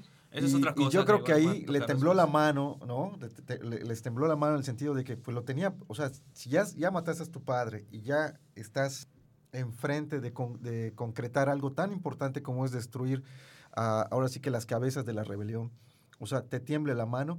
Pero entonces detrás de ti llegan unos casas y hacen esa, esa chamba que no hiciste, ¿no? este, es que como que, complejo de Edipo. como que, como que la gente a lo mejor no le hubiera perdonado a Kylo que hubiera matado a Lía también. ¿no? Para nada. Pero si pensamos en una forma positiva, es lo que se necesitaba. Sí. Se necesitaba que odiemos a Kylo. Yo, O sea, yo, No. este, Sí, Yo sí. opino lo contrario. Ahora, no todo va a depender, todo va a depender del twist que le den en el siguiente episodio y si al final va a regresar a la luz, pues entonces el no haber matado a su madre podría ser así como que un puntito a favor, aunque sí se tronó a, a Han Solo, ¿no? no, podemos entrar yo- en yo el solo- tema de Leia. Yo solo quiero agregar una cosa, una cosa antes de que pasemos el tema. Creo que es interesante, es interesante que en The Last Jedi muere Luke, que es como que al que asociamos completamente con el lado de la luz, y muere Snoke, quien es el representante en esta entrega de la oscuridad. Ya no hay luz y ya no hay oscuridad completa. Solo están Rey, están Rey y está Kylo Ren, que son completamente un gris así Exactamente. interesantísimo. sí. Ay, quizás para, para terminar nada más con esta cuestión de la teoría que tú comentabas respecto de si Snoke va a tener relevancia en el resto de la historia, yo opino igual que Novelo en el sentido de que no va a tener mayor relevancia, incluso si se cumple la teoría esta de que es él el que aparece en este estanque. Eh, de todas maneras, justo lo que te está queriendo decir Ryan Johnson, porque le encanta trolear, es este sí, tal vez es de la misma raza o tal vez es el primer Jedi que existió en la historia y, Y aún así lo Sith. Sí. Y aún así lo mataron y lo mataron así. De hecho, hay, y, hay un, hay un meme que dice Your Snoke Theory sucks. Una cosa así. que él y yo pienso que no va a tener mayor relevancia porque para eso también es la escena que, que he leído que muchas personas se quejan, en donde cuando llega eh, Hawks al Salón del Trono y ve todo el desmadre, eh, lo primero que te muestran es la cara de Snoke, bueno, la mitad La del cuerpo de Snoke con cae. la lengua de fuera. sí. Eh, inclusive ridiculizando a esta figura Sí. que hace 20 minutos era Sí. el malo Sí. malote de la película, Sí. para darte a entender, güey, si está muerto. Es que sí, es que, no tiene, es que no tiene por qué tener relevancia Snoke en la tercera, porque Snoke no tiene relevancia, no se trata sobre él. No, es sobre él. Es que, ajá, de hecho lo mencionaba Eduardo Monforte, que le damos un saludo, que precisamente no teníamos que ver un trasfondo de Snoke, porque no tenía, no, no había necesidad narrativa de saber de Snoke, Exacto. porque, el- porque la persona en la cual giró en torno, eso ya, es- ya es mi, mi, mi- mi cosecha, la persona a la cual yo siento que giró en torno todo lo- toda la película de The Last Jedi y la, y la cual no, Sí, así los pongo, Kylo. The Force Awakens fue ¿Quién la, Rey? fue la manera para que Rey saliera. Saliera, sí, Brillara. meter Es la película sobre personajes. Sí, sí. The Last Jedi es la película de la transformación final y la, y la culminación completa de de, la Kylo. maduración de Kylo Ren. Sí, totalmente. Así impresionante, ¿no? Entonces, eh, precisamente... Y, Y eso que decías en tu crítica, que en realidad Rey no tiene tanto crecimiento de personaje como lo No. tiene Kylo. O sea, No sí tiene su pequeño crecimiento porque al principio ni siquiera sabe que es la fuerza ni nada. Sí crece, pero no es nada en comparación con lo que madura y con lo que crece Kylo Digo, si, Ren. y co- es si su hacemos la comparativa del, de- del mismo personaje en estas dos películas, en la primera veíamos los berrinches que se echaba, Sí, claro. ¿no? que prácticamente destrozó todo un Star Destroyer, ¿no? Este, y, y- y- y ahorita, bueno, ya con mucha más madurez, este, maneja su frustración. No Sí. completa todavía, ¿no? de Pero hecho, es- ajá. sí, Sí, sí, sí. Fue, fue, fue, precisamente fue eso, fue, vimos una, una 360 grados del, del Kylo Ren. De hecho, eh, yo al principio, Kylo Ren decía como que puede ser un gran, puede ser un gran villano, pero actualmente no lo No. es. En, es en que Force Awakens. desde Force Awakens yo sabía que no, es que no puede ser un Entonces villano porque es Leia la que se, la que Leia durante Force Awakens dice, puedes traer de regreso a Ben, puedes traerlo de regreso. Sí. Y es, desde ahí yo dije, va a regresar porque Entonces- no es posible que el hijo de Han y Leia termine siendo el villano, villano, malo, malote. No puede ser. De hecho, pues yo lo veía así como que siempre los villanos de Star Wars son súper mega interesantes, hasta más que los, los del lado luminoso. Totalmente. Entonces, en, yo vi a Kylo y dije como que, ay, maldito Kylo, en el sentido de que de que cuando empieza a romperla, la, cuando empieza a romper todo, cuando empieza... O sea, has- hasta, hasta, le- hasta se atrevieron en Force Awakens a hacer una broma de los Stormtroopers que dicen, ay, aquí no estamos. Y, nos, y se van, ¿no? Sí. Entonces, vi eso y dije como que no es cierto, no puede estar pasando esto. De hecho, antes de empezar la película dije, ok, si se repite una caileada, no voy a, no voy a molestarme, todo va a seguir tranquilo, no va a Sí. pasar nada. Terminé teniendo, terminé teni- teniendo un crush mental con la personalidad de Kylo Ren. Una conexión con la O fuerza. sea, impresionante. O sea, el personaje de Kylo Ren me encantó. Confirmo. Me encantó en el sentido de que, precisamente, eh, ma- a- a- comento rápidamente la escena del trono. Eh, Mi cuando escena favorita. La escena cuando- del pecho desnudo, ¿no? No, no, ¿Quieres no. No, no, no. de esa? Esa es la segunda favorita.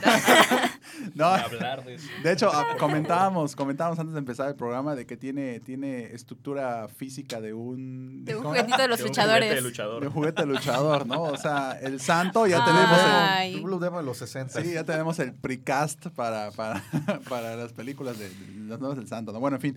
Eh, la parte importantísima cuando está Rey totalmente de rodillas frente a Kylo y dice, y dice Snoke.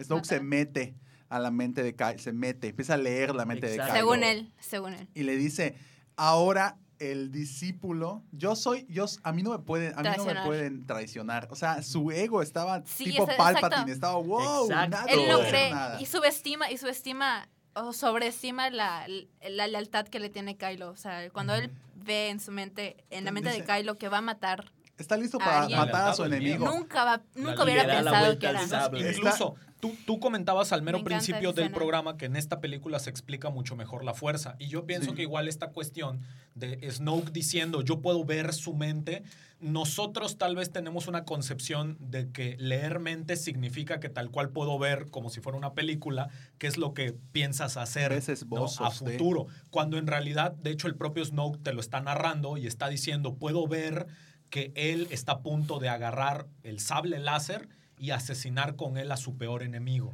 En- en- O a su, a su, a a su verdadero a su Verdadero. verdadero enemigo. Entonces, a, su- a su verdadero enemigo. O sea, pero Snoke no tiene una pantalla de cine y está viendo qué es lo que va a ocurrir. O sea, Está sintiendo no las emociones de así la fuerza, exactamente. La, how la película, la película te está diciendo cómo funciona la Sí. fuerza. De hecho, eh, me acuerdo perfectamente, pues en la premier, eh, cuando sucedió lo, lo- cuando sucedió esta situación, todo el mundo callado, un silencio, Sí. un Sí. silencio así, parecía una tumba el, el cine. Pero, ¿sabes qué pasó cuando dice, eh, cuando empieza a narrar y todo? Ahora está a punto de matarse. Cuando vi que estaba girando el sable, dije, una de dos. O se da cuenta y, y se desvía o desvía el sable y ahí es cuando Rey agarra el sable y empiezan los guamazos. Porque iba, iba, iba a haber unos Iba a guamazos. haber guamazos. No puede haber una escena del trono de Star Wars sin guamazos. Entonces, yo estaba ya, ok, o sucede esto o, mat, o lo mata. Entonces, en ese momento, si lo mata, o sea, se vuelve en el, en el personaje, en el, lado, en el usuario del lado oscuro de la fuerza más cañón de toda, de toda puedo, puedo atreverme a decir de la saga. ¿Por qué? Ahí te voy a decir por qué. En el, en el Kylo. momento, Kylo, en el momento que, ¡pum! Y su cara de, de sorprendido de Snoke, literalmente, entre el silencio, creo que yo me callé, porque en ese momento iba a decir, ¡a huevo! O sea, eso, eso iba a ser justamente lo, lo, que- lo que quería que pasara Sí, para, que que- para el que personaje de Kylo. Eso que porque tenía que pasar. sucede lo siguiente. Él llega un momento de, de egocentrismo tan grande porque, ok, yo soy un, un tolete con la fuerza. Entonces, eh, me- ok, me voy a... Pienso que fue un...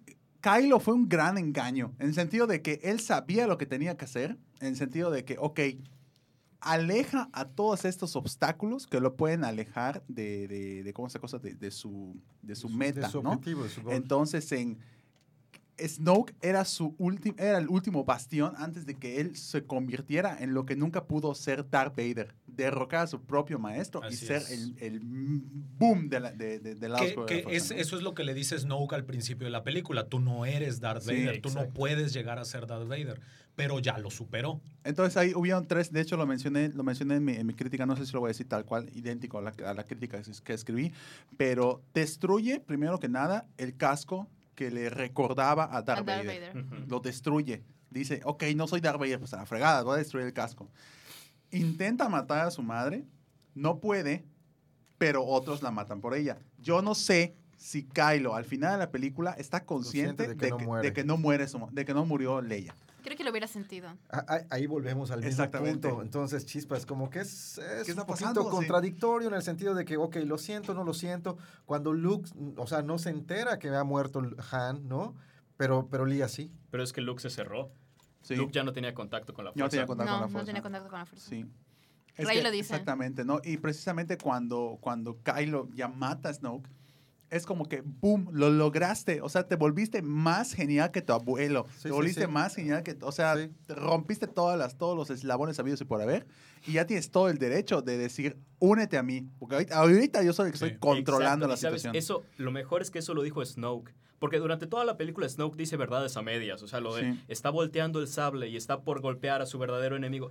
Pero antes, justo cuando entra Rey y están en el trono, dicen, le dice a, a Kylo, es hora de que termines tu entrenamiento. Y ok, no son Siths, pero vas con tu, con tu aprendiz, que es un fanboy de los Sith, y les dices, termina tu entrenamiento. Le estás diciendo que te mate. Y al inicio, y al inicio me, me, me, me causó un poco de, no conflicto, luego ya después empecé a darme cuenta que el propio Snoke dijo lo que iba a pasar al inicio de la película, porque le dice al, al general en Hughes, le dice, Hawks, perdón, estoy, tra- estoy traumado con Poe igual, el, el inicio, Eh, le dice, un perro rabioso, un perro rabioso, una persona debilitada, un perro rabioso puede ser una herramienta filosa. Entonces, eh, Kylo Ren es, el perro más rabioso de los, de los, de los, del, del Los lado perros oscuro. O sea, está así, pero está en, en- en el tope. O sea, lo notas inclusive y eso puede ser igual. No sabemos qué es lo que va a pasar en el episodio 9 todavía, pero desde el momento que le dice, disparen todo lo que puedan a, a Luke, A pero, Luke. pero, pero así está completamente cegado. Entonces ahí como que está cegado, entre comillas, porque creo que sí sabe los puntos que debe hacer. en- después de que, de que asesinó a Snoke, creo que sí sabe qué es lo que tiene que hacer. No sabe de qué manera, es como que gané la lotería, ching, ¿qué hago con, con, con 3 millones de pesos? O sea, ¿qué hago? En ese literal es el líder está. supremo y no tiene idea qué hacer ahora. Pero, Está pe- o sea, súper perdido. tiene una concepción, pero no sabe qué pasos hacer, ¿no? Tiene las llaves del auto, pero no sabe cómo se cambian las velocidades, ¿no? Entonces así está pasando con, con, con Snoke, que, que, con Snoke, con, con Kylo Ren, ¿no? Que es así, ahorita ha sido, es, es el top, así literal. Es más, hasta el mismo termo que compré, diga, voy a comprar el termo a ver si me gusta. Si no, X lo uso como, lo uso como para lavarme los dientes o algo así. Es mi termo ahorita, el, de- el de Kylo Ren, ¿no? O sea, Ay, realmente es como lo que. Entonces, em, en fin. En- Adelante. Pues Avanzamos de... avanzamos, tema. sí, avanzamos Sí. el tema. De hecho, ya hablamos de bueno, la escena del trono, ya se habló. Em, Leia. Leia. Leia. Mary Poppins Leia. Leia. Leia. Bueno, yo no hablemos entiendo de por la qué es tanto princesa problema. Leia. Sí, bueno, bueno, puedo- quiero- nada más Yo quiero... Yo siento Sí. nada más, y digo rápidamente porque es lo único que voy a decir acerca de, acerca de Shooting Stars. Eh, esa escena, pienso que no fue, se- fue la cuarta pared en el sentido de que, ok, nunca, ok, nunca, tal vez ese tipo de, interacción con la fuerza, Leia lo iba a tener en episodio 9. Tal vez ahí vamos a ver a Leia usando la fuerza, usando no sé qué, porque tomamos en cuenta que a nivel de, peso de personajes, creo que, no sé, quiero pensar que no, no, no, no la, muerte de Carrie Fisher estuvo involucrada, pero en fin. eh, al principio, el personaje de la trilogía antigua que estuvo presente fue Han. En esta fue Luke. Sí. En la siguiente, por, por, por tradición, debería Iba ser Leia película de Leia. iba a ser la película de Leia. En el momento que no sucede esto, creo que al momento de hacer esta acción de que dije, ok, está, está a punto de morir en el espacio, se está congelando y usa la fuerza y mágicamente como si tuviera un imán se acerca.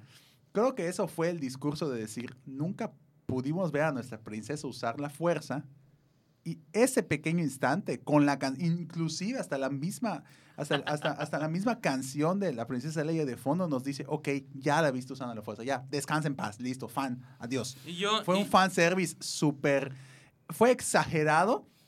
Yo no creo Pero- que haya exagerado. Es que, ajá, sí, es que llegó un momento que, que yo, yo esperaba. En el momento que dispararon y ¡fum! se fue volando, dije la torre. O sea, dije, Sí. dije no. Y, y se- y- ¿Sabes por qué? De hecho, cuando yo entré a la película sabiendo que, este, que bueno, después de la muerte de Carrie Fisher, eh, habían dicho que no iban a mover nada de lo que habían hecho en la película. Cuando yo vi esa escena de que explota y sale volando de la, del, con- del, Del del- la- puente. del cuarto de control, yo dije, yo no. dije, ah, pues con razón, pues si ya eh, su intención era matarla ahorita, pues obvio no iban a moverle nada. No. Y, este, y luego sucede.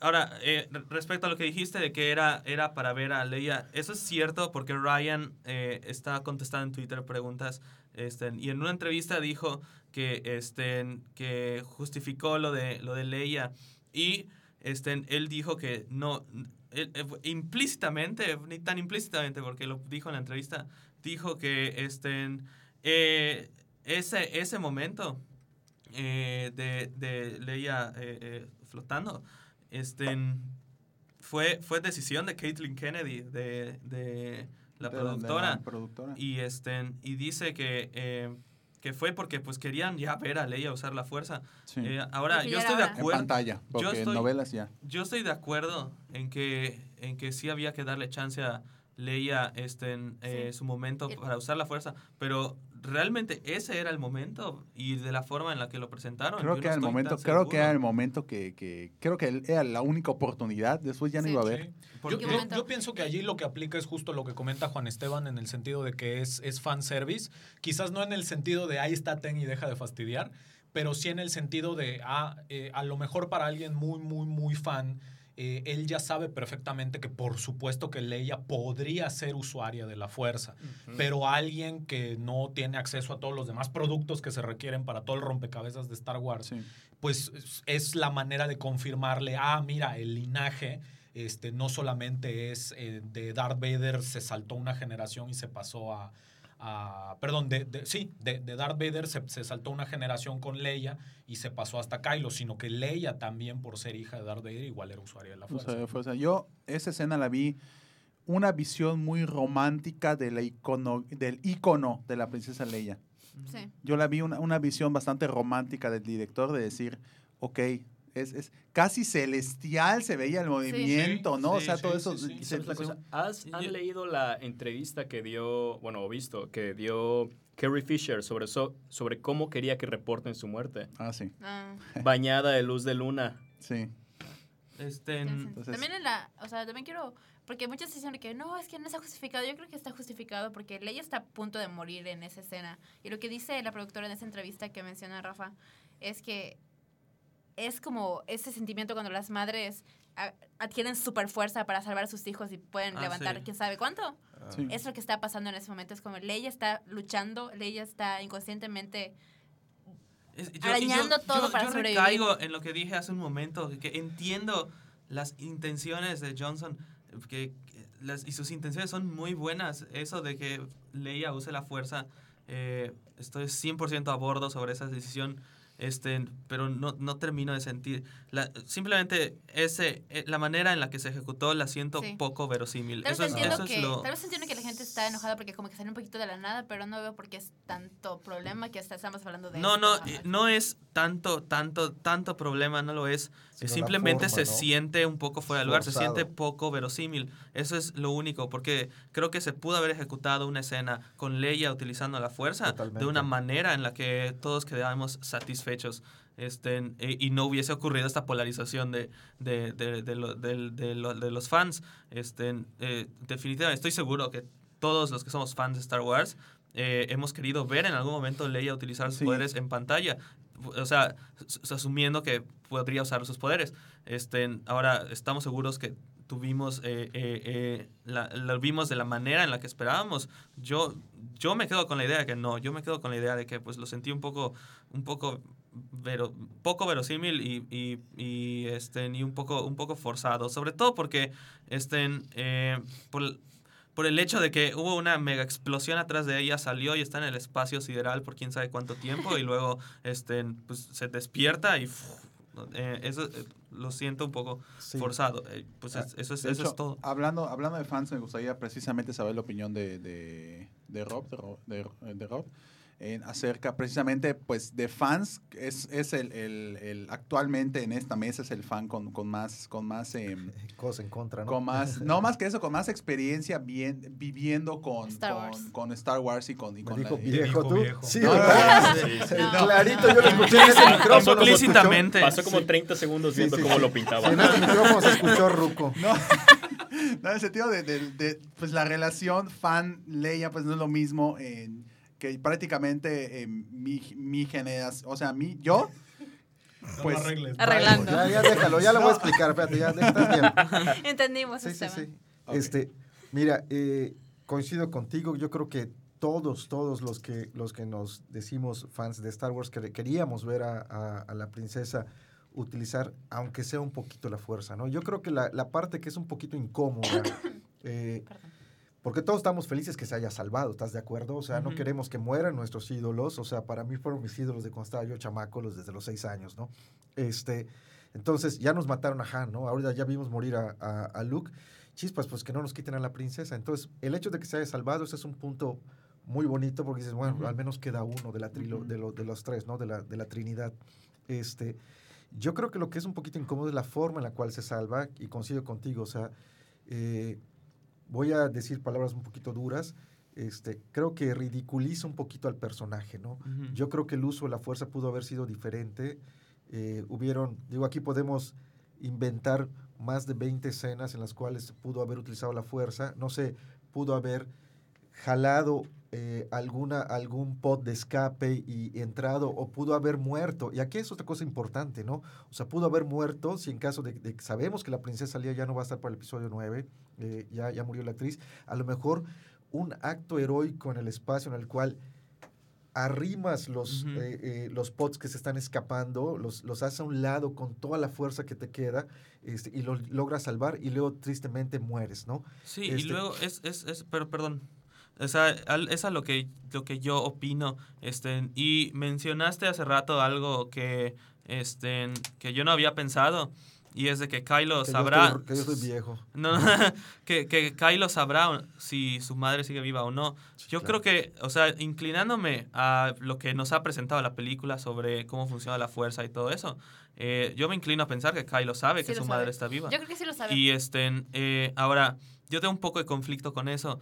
Este, eh, para empezar, eh, cuando vi esa escena que me agarró de sorpresa de que explota el, el- el- el- la- la- el cuarto de control y sale volando Leia, eh, yo, yo estaba con un amigo, lo volteé a ver, o sea, yo estaba así, como vi eso, estaba en silencio, lo volteé a ver y dije, acaban de matar a Leia. o sea, fue como que muy repentino. Este, en, en el momento no estuve de acuerdo con eso, este, eh, porque eh, que Leia hubiese tenido una muerte así, siento que no habría sido un buen cierre para el personajazo que es la princesa Leia. Em, eh, sin embargo, ya viendo lo que la película nos ha planteado en cuanto al, al arco de, de Kylo Ren, este, em, si, si, si Leia sí hubiese muerto, este, eh, y no solo al, al arco de Kylo Ren, sino al arco de, de otros personajes, particularmente el de, el de Poe Dameron, si, este, si Leia hubiese muerto en esa, en esa explosión al principio de la película, este, eh, de hecho yo lo predije cuando, cuando este, cuando salió el primer tráiler, no me acuerdo si fue el primero o el segundo, en donde no- no- vemos a, a, a- Kylo que está a punto de disparar a- a- hacia donde está Leia, este, yo dije, no va a dispararle, le van a disparar otras naves y va a explotar y va a morir Leia. Y eso va a ser un, va a ser un, ser un conflictazo para Kylo Ren. Y efectivamente, cuando vi que pasó eso, dije, "Ah, soy Nostradamus. que-". Este, pero... em, Pero eso no hubiera Este- sido un conflicto para Kylo. Él quería matar a su madre. Solo Sí. Pero en realidad titubeó. no. Pero exacto, Pero pero, no lo pero quería. imagínate, imagínate si él eh, vemos que titubea, este, eh, titubea y, y puede decir, puede ser titubea o de plano decide no matarla, porque él quita por completo la Sí. mano del, del, del botón y este. Creo que era más bien como siento que tengo que matarla, pero Ajá. no puedo, no encuentro Sí, la fuerza. Este, como fue lo mismo y- con hacerlo. Han. Él no tenía, o Sí. sea, Han realmente no representaba un obstáculo en su Ujú. ascenso. Ojo, una cosa, una cosa, lo digo rápido para que continúe la idea, Roberto. En- antes de que le diga, a- antes de que suceda esta, esta cosa de que está Rey arro- a- arrodillada y que le pasa así, sé lo que tengo que hacer. Es lo Es mismo que le dice a Han. Han. Entonces, es- Sí. eso se me hizo, me brilló en mi cabeza. Pero en fin. Y bueno, nada más para eh, co- completar lo que quería decir, es que este, eh, si, si, si, eh, si Leia hubiese muerto en ese, en ese momento, eh, eh, iba a ser un conflicto para, para Kylo porque iba a ser de que, no, pero, ok, ya había decidido que no iba a matar a mi mamá, pero ya está muerta y, y, Y no fui yo. o sea, no fui yo, y entonces va a ser como que un conflicto de que debí matarla yo, o tal vez era, no, o tal vez debí matarla yo, pero no, pero no quería que se muriera al mismo tiempo.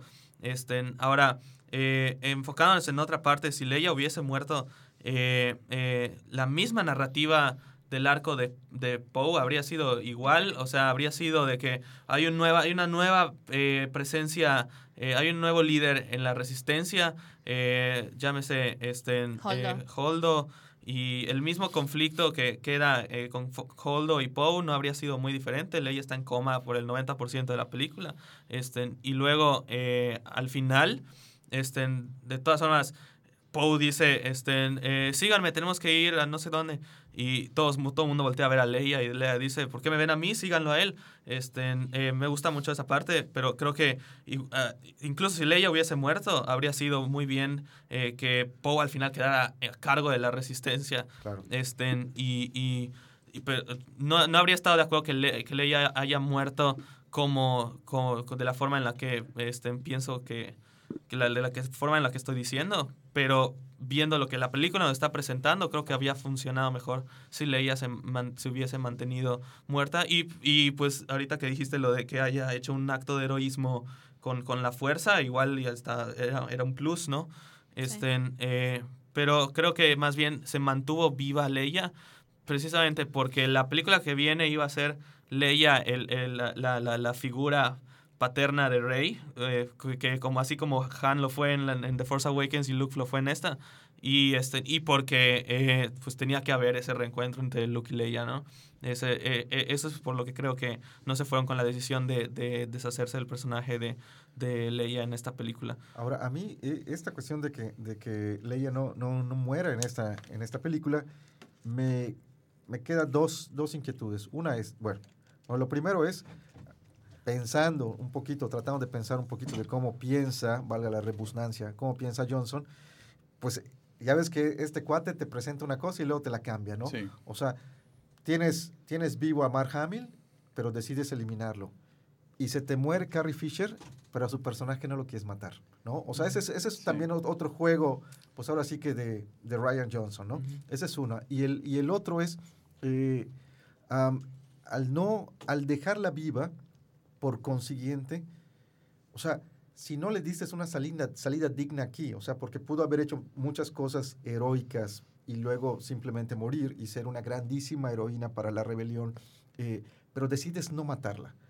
Pero ya sabes que no cuentas con la actriz para la próxima película. Pero no sabían que no iba a estar Carrie no, Fisher cuando claro, hicieron. pero, pero este, ahora, ¿Cómo ¿qué- lo- cómo cómo lo lo vas vas a a hacer?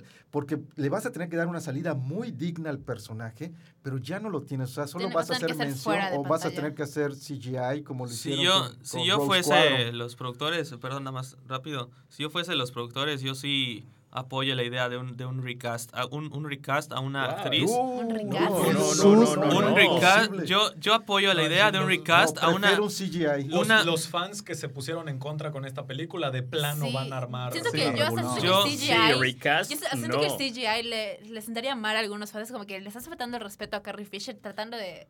Pero es que- pero es que escuché- pero un recast, Un, un uh. recast. Un es recast que, siento que escuchen, sería- ok, voy a, voy, a, voy a argumentar un poco. Eh, este, creo, que, creo que un recast este, efectivamente no es eh, lo que nadie quiere, nadie, na- porque pues, este, pues, nadie quería que se muera Carrie Fisher, evidentemente, y claramente ya tenían un plan para ella en la película que viene. Este, pero sucedió, o sea, ya sucedió lo, ma lo, lo, lo, lo muy malo. Creo que, creo que hacerla CGI no sería...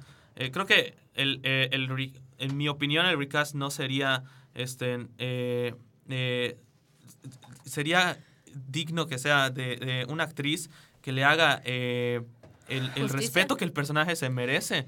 Y Pero- este porque al fin y al cabo la historia no, no es no es de Carrie Fisher es, la- es, de, Mm. es de Leia este, y yo sé que es feo que pensar en que, o, o sea, ¿cómo, ¿cómo va a ser posible que ella ponga, le llegue a los talones a, a, a- a Carrie Fisher? Carrie. Nadie le va a llegar a los talones a Carrie Fisher, pero No. este, necesitamos tener un cierre para ese personaje.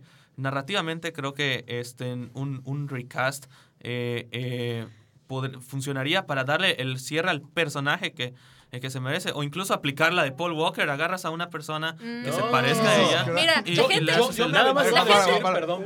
Yo, yo me aventuro a decir que, y, me estoy adelantando también a la parte de, es que, que- de qué pasará en el episodio 9, sobre todo con lo que comentábamos de que Poe Dameron pudo inclusive haberse quedado como el líder de toda la Exacto, Mi resistencia. pregunta es: ¿quién se queda como líder ahora que no está ni Leia ni está Holdo? ¿Quién es el líder, Pau?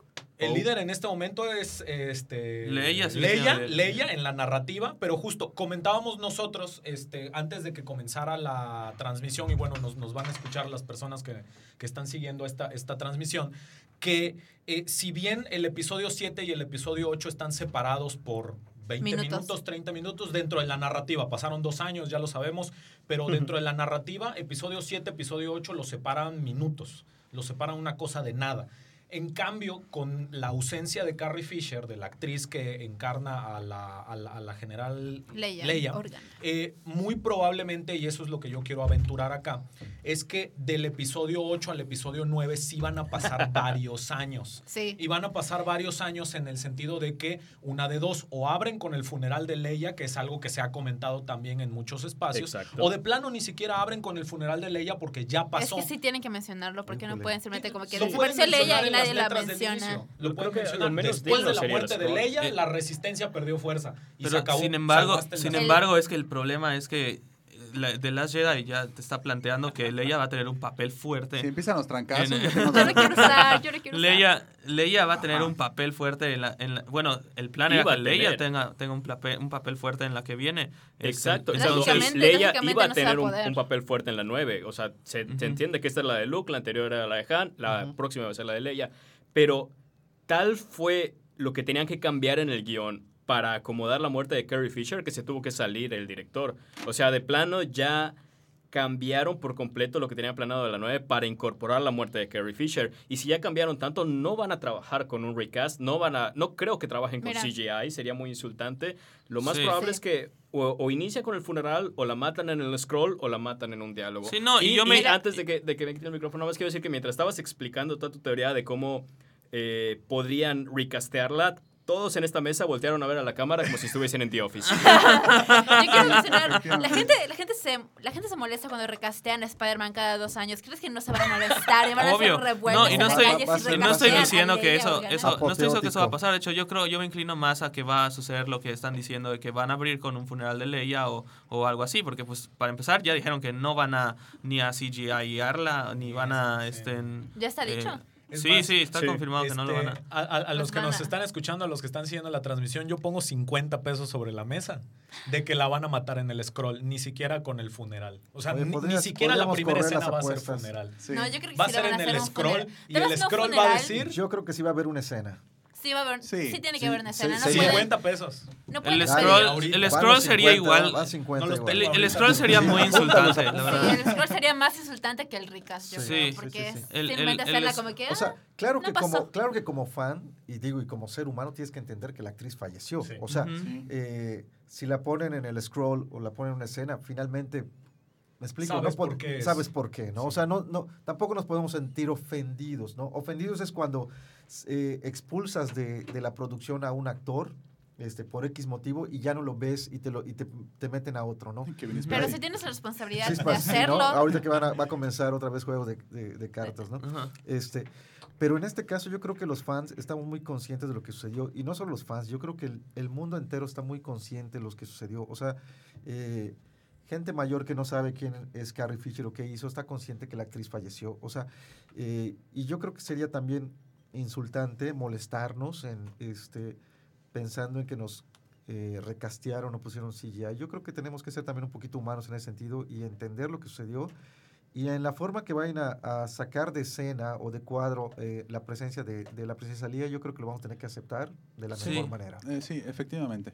Yo tengo una teoría de cómo se va a presentar, pues, ep- eventualmente la muerte de la general Organa. Eh, es precisamente, y creo que, creo que vi un pequeño esbozo en la película cuando está- sale, sale Poe eh, junto a ella en la cama y es- eh, en de recuperación y le agarra la mano y todo esto. Pienso que va a suceder lo mismo, no porque han, han eh, hecho esta esta, ¿cómo se llama esta cosa? Reciclar escenas. Más que reciclar escenas, este elemento ha funcionado en otras películas donde se Ah, ve ah. que no se ve la, el El rostro, rostro, Claro. simplemente cae la mano. Cae la mano, o sea, un, o se un ve extreme alguien- close-up a, a solo una, a una parte mano, a la o algo así, ¿no? Creo que eso sería, no, no nos alejaría de la, del- de, de la, del, del ícono corpóreo de la princesa Leia en, en el episodio 9, más sin embargo sí nos despediría de ella, no, no tan, no tan, eh, no únicamente en el scroll, y no creo que salga así el funeral, ¡boom! Empieza el funeral, ¿no? O sea, sería, sería bastante como que, sí, oye, ¿sabes que se murió? Sí, ya lo Muy sabes. o sea, obvio, muy, muy. sí, o Sí. sea, no... Muy in your face. Sí. Sí, sería- me, me imagino como el funeral de Padme en, en el episodio También 3. me lo imagino así. Sí. Así con flores. Y yo creo un poquito más, un poquito más Pero austero, tomando Más en cuenta- militar. Sí, más militar. Algo así.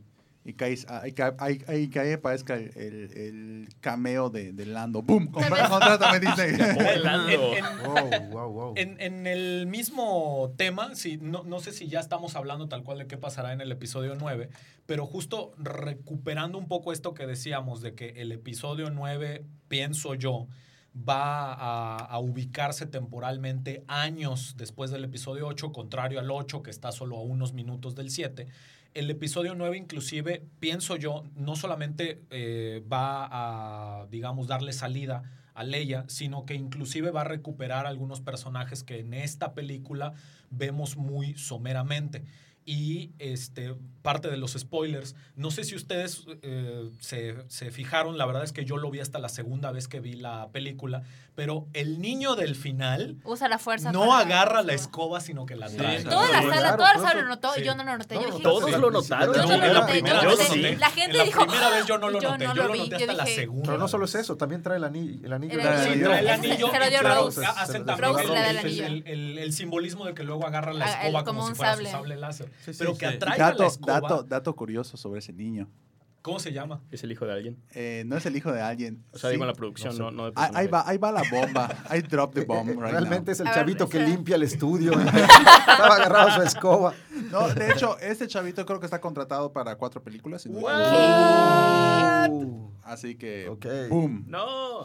Podemos- Oh, vean la lógica. Ya tienes competencia. Vean la lógica, es un chavo, es un chavito que está entrando a la etapa de transformación física, o sea, de, de- de Sí, sí, sí. evolucionar como, como niño, como adolescente. Sí, le están apostando Eh, a le eso, como lo hicieron con... Tomemos en cuenta que Ryan Johnson ya le encargaron una trilogía nueva. Sí. Y, Es- y él debe sí. dejar en cualquier momento decir, ok, pum, te dejo la idea, ¿no? Y aparte de que en el diccionario de, de, de, de Last Jedi mencionan de que estos niños en Canton Bright fueron vendidos por una misma orden de, de- de- de traficantes, de, de- de- de, pues, traficantes de pues, prácticamente de, de esclavos. Y entre esos trafica entre esa orden de traficantes, Guato. no. Está- se encuentra, se encuentra en. Ay, se me fue su nombre, el de Rey, el que agarró a Rey. eh, Ah, el Ah, que... Simon Pegg. En Yoku. Simon Pegg. Sí, él. En Jakku, el que En le daba las raciones. Sí, sí, sí. Ese. Exactamente, es parte de la misma orden que tiene secuestrado, que tiene esos niños.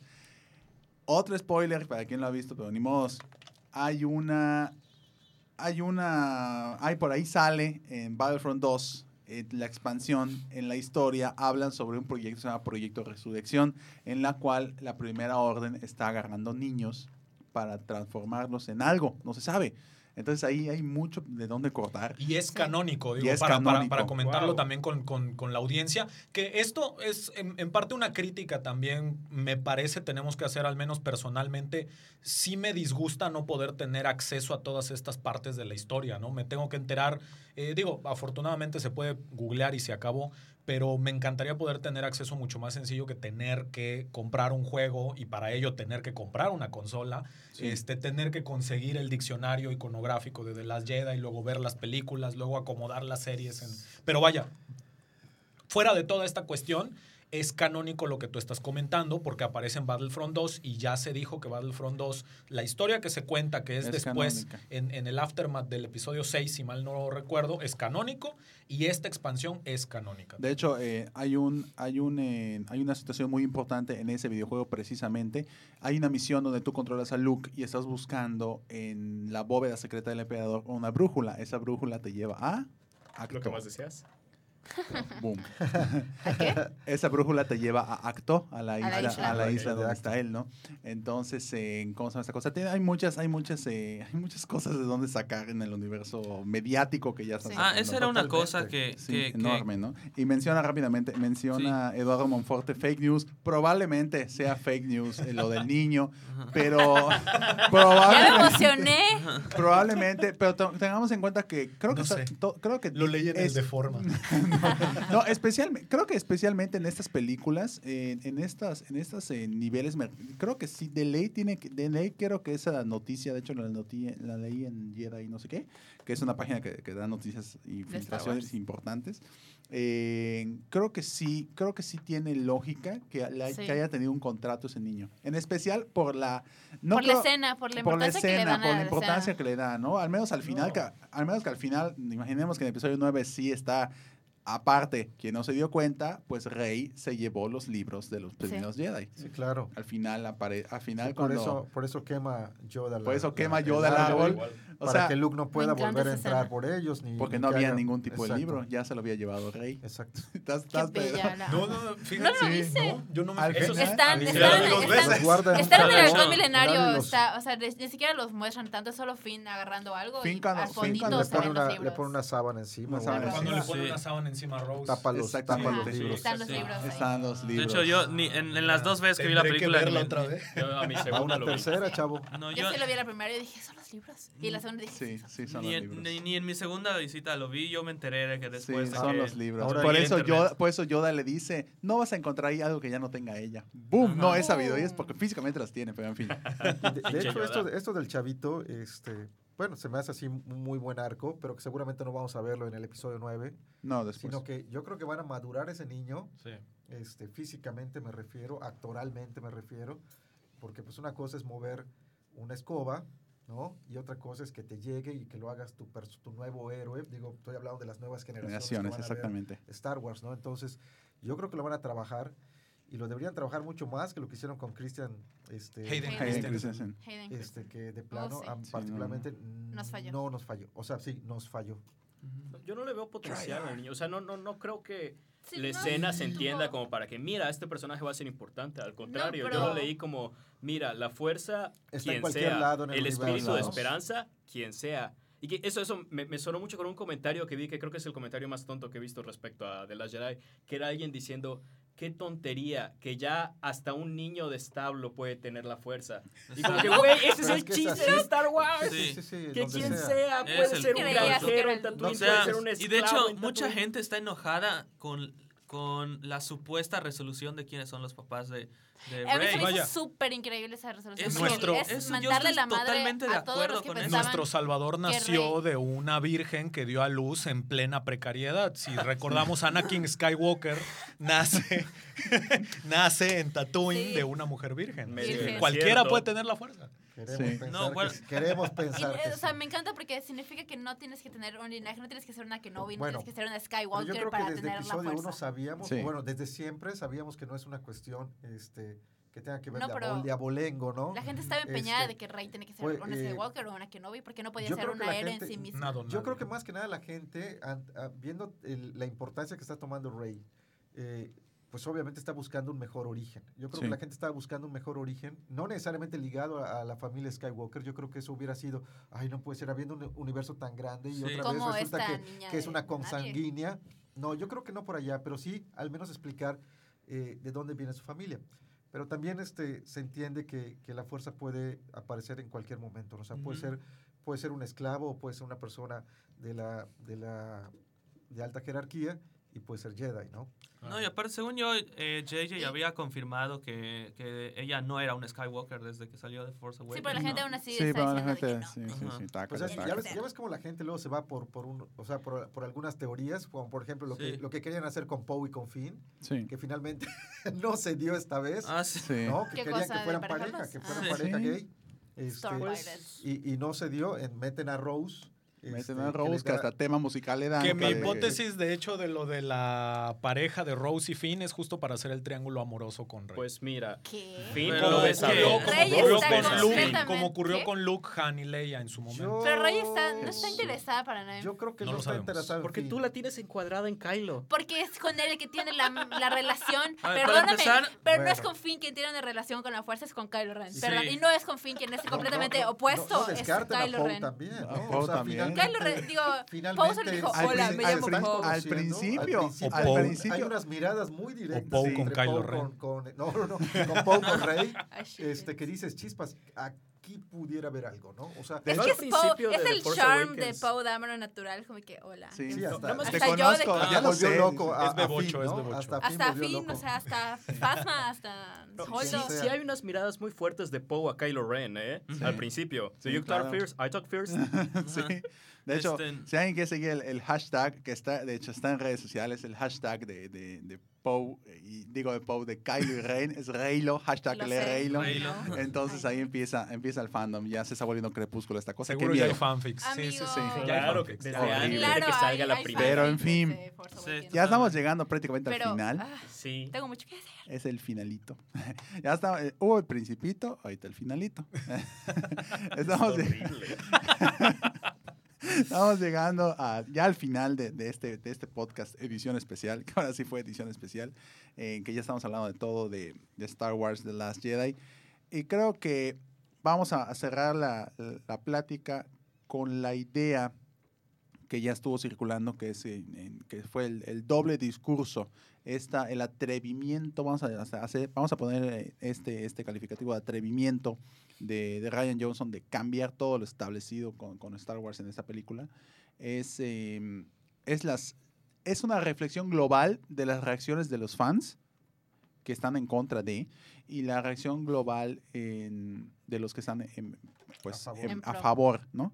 Entonces, eh, ya para ir cerrando, pues las ideas de, de qué opinan de, de- digo, ya, ya lo mencionaron muchas veces, pero ya para cerrar, ¿no? La, ide- la ideología que plasmó Ryan Johnson, este discurso de eliminar completamente lo establecido, de irse, comple- que irse completamente con la idea de que, ok, vamos a matar el pasado, ¿no? Eh, ¿Qué tan, qué tan, qué, cómo la aceptan cada uno de ustedes? Es la, es la, es la, la- conclusión, pregunta, ¿no? ¿no? Sí, ¿Cómo la aceptan cada uno de ustedes? Concuerdo con la tesis de Johnson. Ok. Allá lo dejo. Ujú. Así de sencillo. ¿Etuac? ¿Por qué me miran a mí? Porque Ah. tú vas, vas a ir al revés. Mm, pues yo la acepto.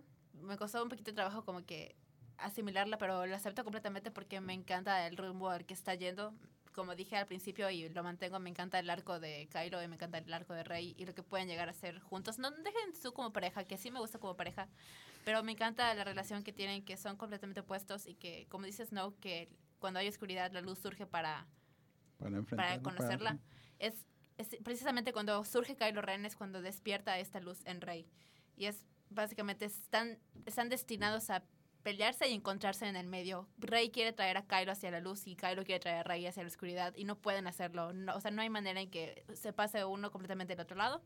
Tienen que encontrar un middle ground, un lugar intermedio en el que un verdadero gris en el que puedan los dos coexistir y pues completar ese destino que de hecho Eso cuando se tocan las Evangelion. manos, cuando se tocan las manos, ambos dicen que tuvieron una visión del futuro en el que estaban juntos, solo que los dos lo interpretan diferente y pues tenemos que llegar a ese punto en el que vemos a los dos juntos y pues, saber qué es lo que realmente es y no la interpretación de cada uno.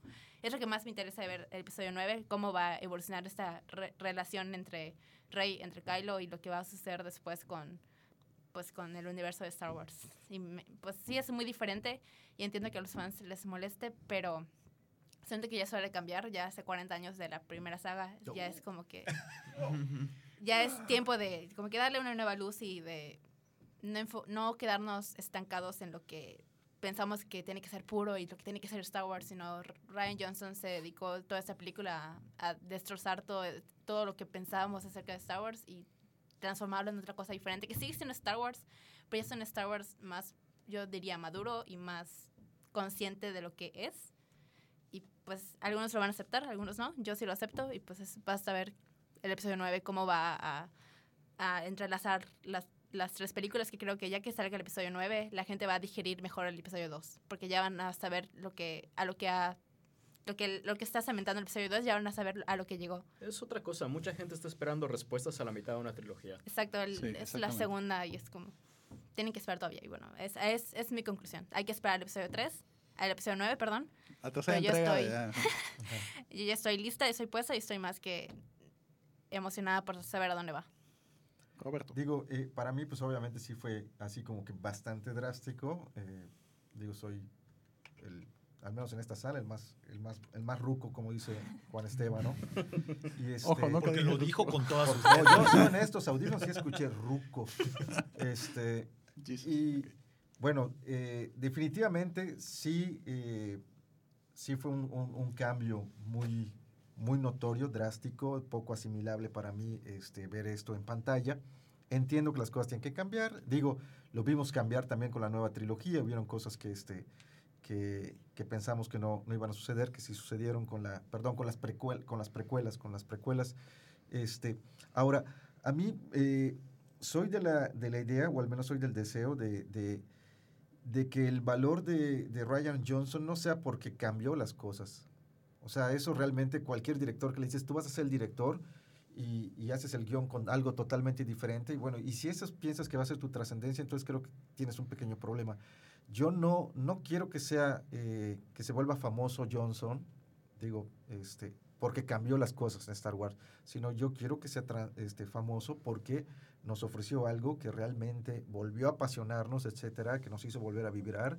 Eh, si bien es cierto, hubo un quiebre en nuestra forma de percibir Star Wars, pero que al final vuelva a amalgamar todas las cosas para volver a deleitarnos con esto, ¿no? Yo creo que ese sería el valor este, de los cambios que está eh, haciendo este hombre, que ahorita sí es cierto, se le critica, pero pues tenemos la, la esperanza. Y aparte el fan siempre va, quiero pensar que es así, siempre va a ser fan y cuando veamos en la siguiente entrega de Star Wars, entraremos con las mismas ganas eh, de apasionarnos dentro de la sala de cine, ¿no? Entonces, ojalá que, que, este, que sea un cambio para, para darle un nuevo enfoque, pero positivo, eh, apasionado. Y pues yo creo que hay Star Wars para, para largo rato, ¿no? Es el, el hecho de ver a este chavito mover la escoba, que pareciera una escena este, menor, yo creo que no. Yo creo que de ahí va a partir algo, un arco muy interesante, porque eh, pues la siguiente entrega debemos ver la conclusión del- de, esta situación entre Kylo y, y, este, y Rey. Pero ¿y después? O sea, van a, están, no sé si todos están conscientes que solo queda una película para ver a Kylo y a Rey tomar los papeles que ahorita fueron Leia, Han, Luke, etcétera. ¿Y qué más? ¿No? Entonces, estos, estos chavi- este chavito o este grupo de chavillos, si es que todos resultan este, ser positivos con la fuerza, pues yo creo que va a ser un arco muy interesante que vamos a ver Star Wars para rato. Sí, efectivamente. Juan Pablo. Bueno, eh, yo concluyo repitiendo un poco en, en el sentido no solamente que la película me encantó, eh, sino también comentando que los cambios a mí me parecieron son positivos, ya se ha mencionado inclusive también aquí. Eh, pero me parece que son positivos justo porque tú mencionabas, Juan Esteban, en, algún punto de la plática, que Star Wars está hecho eh, o su narrativa está hecha siempre como un eterno retorno, siempre, siempre, siempre. Y en las precuelas eh, alcanzamos a ver que hay un Lord del Sith, que hay un aprendiz o varios aprendices porque se mueren, eh, que hay el lado luminoso de la fuerza, que está la Orden de los Jedi, que está la República, que cae la República, que llega la rebeldía, que luego se funda la nueva República. En los productos multimedia que existieron eh, en la sequía de Star Wars, en los videojuegos estos de eh, Knights of the Old Republic, por ejemplo, veíamos exactamente los mismos elementos. El hecho de que en esta película se rompa el ciclo, que vaya, no lo vemos tan nítidamente porque quedan varios elementos, siguen habiendo sables láser, este, sigue estando el enfrentamiento de, de Kylo y de Rey, que es la oscuridad contra la luz, eh, pero se rompen hasta cierto punto, o así lo veo yo, eh, algunos ciclos respecto de la, la pureza de la saga o los elementos clásicos de la saga, que es lo que te van a permitir, y esto es una cuestión de mera practicidad, es lo que te va a permitir que la saga siga viva otros 20, otros 30 años, porque si sigues contando la misma historia con los mismos elementos siempre, y justo ese es el valor, pienso yo, de que hayan matado a Snoke, ese es el valor de que en este momento eh, el líder supremo de una fuerza militar que prácticamente tiene subyugada toda la galaxia, es un güey inestable de 20 años que eh, tiene daddy issues y que tiene complejo de Edipo, es, es algo que le abona a la serie porque te está metiendo en terreno inexplorado que te va a permitir crear cosas nuevas y no tener que estar regresando siempre a las mismas fórmulas clásicas de Star Wars, que no es que sean malas, pero pues si pretendes que la franquicia que ya la adquirió Disney y que Disney dijo cuando la adquirió que pretendía hacer 20 millones de películas con la franquicia, no puedes esperar a solamente depender de la misma historia una y otra vez. En ese sentido, eh, a mí me parece muy positivo, eh, yo, yo recupero esta cuestión, Eh, solamente reitero que tampoco me gustó lo de Super Leia, pero se salva un poco si lo entendemos como un homenaje justo a esta cuestión de queremos confirmarle a todo el mundo que Leia sí puede utilizar la fuerza. Y pues nada, que, que yo sí le recomiendo a la gente que nos está sintonizando que la vean muchísimas veces. veces. más. Porque de verdad es que se disfruta y le van encontrando elementos. Como ahorita lo de los libros, yo la verdad en las dos veces que lo vi yo no me fijé. Voy a tener que ir a verla para fijarme en lo de los libros. Entonces probablemente lo disfruten muchísimo más eh, cuando la vean una segunda vez, una tercera, una cuarta, una quinta vez. Rafa. Em, pues eh, a mí me. Yo, yo, yo estoy totalmente a favor de. de. de estos, estos, esta evolución que, que tiene Star Wars. Em, eh, porque efectivamente, si no se siente como, como, como reciclar eh, eh, lo, lo mismo, ¿no? Una y otra vez. Em, e- y, y como mencioné, Ryan, Ryan Johnson dio en el clavo en muchas instancias en la película. Este, y sus intenciones siempre fueron correctas eh, para eh, llevar la historia a lo que viene. Creo que eh, dio, dio, dio en el clavo en, en, en la mayoría. Un poco de conflicto tengo yo con cómo manejó a ciertos personajes, particularmente el de eh, eh, Rose y el de Finn, este, en que ya no nos dio tiempo de platicar más sobre esa secuencia, pero este, sí creo que esos, es, ese arco de esos dos Es personajes no, flojo. no, Es no, muy flojo. no llegó a, a, a lo que esperábamos, ¿no? Sobre todo porque Finn es un personaje muy carismático y al que nos encariñamos en, en The Creo Force que lo que Awakens. quería ver era Poe Era- y a Finn y de Sí, sí, salió sí. Tú solo estás shipeando. Y este, No, no, no, no shipeo para nada, pero tienen una buena relación y tienen Y química. pues, em, eh, pero, pero fuera de esos, de esos pequeños detalles de cómo manejar a ciertos personajes, eh, Finn, Rose, eh, Phasma, eh, eh, bueno, ya sabemos que eh, la situación con Snoke es, un- es muy divisiva, este, pero definitivamente pues podemos admitir que hay algunos personajes que sí pudiesen, sí se pudieron trabajar mejor, este, pero ya enfocándonos en las decisiones grandes de, de llevar la franquicia a lo que viene, creo que Johnson sí hizo lo correcto y yo estoy a favor de lo que está intentando hacer. Este, y pues ya hablando de los, de los pequeños errores que tiene la película, este, eh, porque bueno, pues yo, yo mencioné lo de Super Leia y lo de las resoluciones, ¿no? Esos, esas son cosas que pues cada quien va a tener su, su propia manera de ver esas situaciones, ¿no? Porque no, no, no son errores esos. Eh, eh, ver a Leia flotar en el espacio y ver la, la muerte de Snoke no son errores narrativos, porque este, la historia sigue funcionando. Em, eso van a ser cosas subjetivas. Ahora, el tratamiento de ciertos personajes, eso sí, este, eh, eh, pues sí, sí, sí recae pues, un poco en, en- en error narrativo. Em, pero, este, eh, entonces espero que... Yo confío mucho en JJ, me, me gusta mucho cómo, cómo dirige. Este, JJ es- espero, o sea, el único inconveniente que tuve con The Force Awakens fue eso, que su estructura pues, es muy, muy similar a, a lo que estén, a lo que es A New Hope. Em, entonces, eh, espero que siga la intención que tenía Ryan Johnson y lo aplique a, a la manera que él tiene de, de contar historias, porque a mí me gusta mucho la manera en la que cuenta historias Ryan Johnson. Este, eh, visualmente preferí la manera en la que Ryan Johnson presenta las imágenes. Me encantó visualmente la película, fue de verdad hermoso. Esa escena, mi escena, visual, visualmente mi escena favorita es cuando este, Luke sale a- a- y queda frente a, a- a los, a los, este, A los ATATs. ajá, a esos, este, e- esa escena me encanta, la música, esa, esa pieza musical de John Williams es No, no hablamos de bellísima. la música también, ¿no?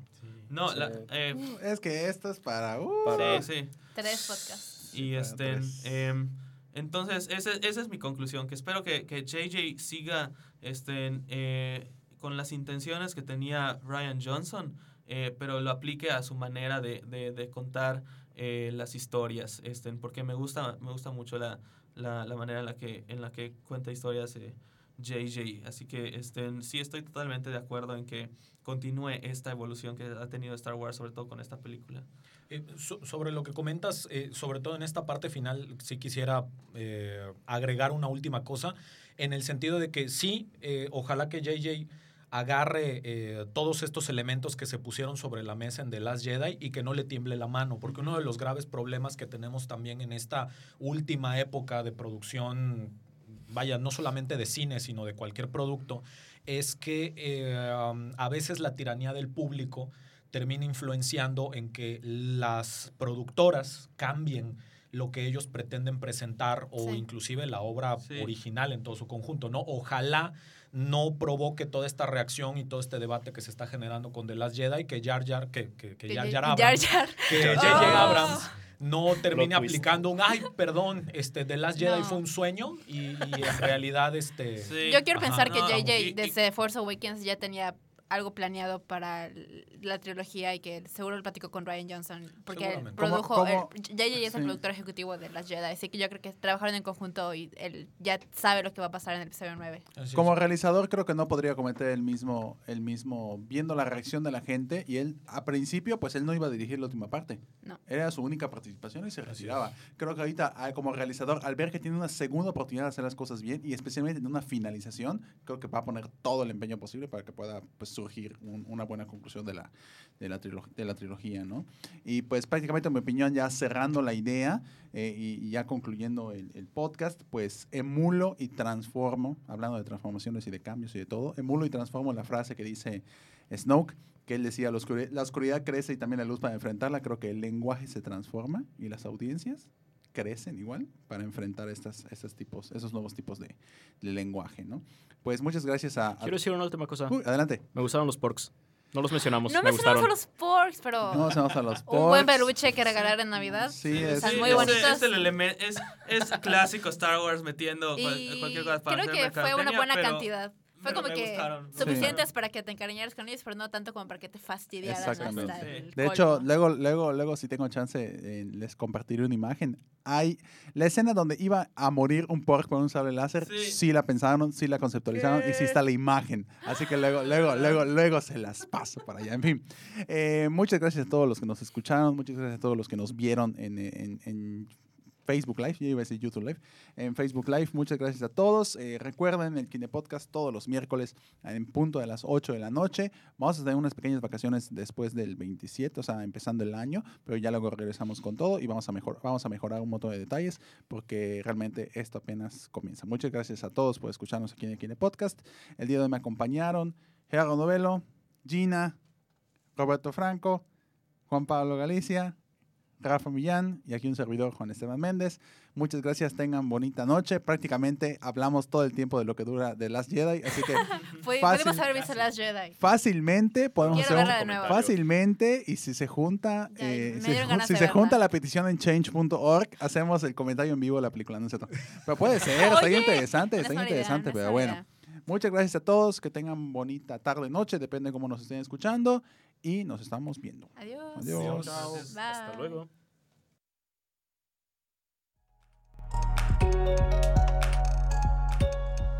El Kine Podcast es grabado en la ciudad de Mérida, Yucatán, en las instalaciones de Sur 52. Las opiniones expresadas en el programa son responsabilidad de quien las emite y no representan la opinión de Kinecarus. Búscanos en nuestras redes sociales y en kinecarus.com.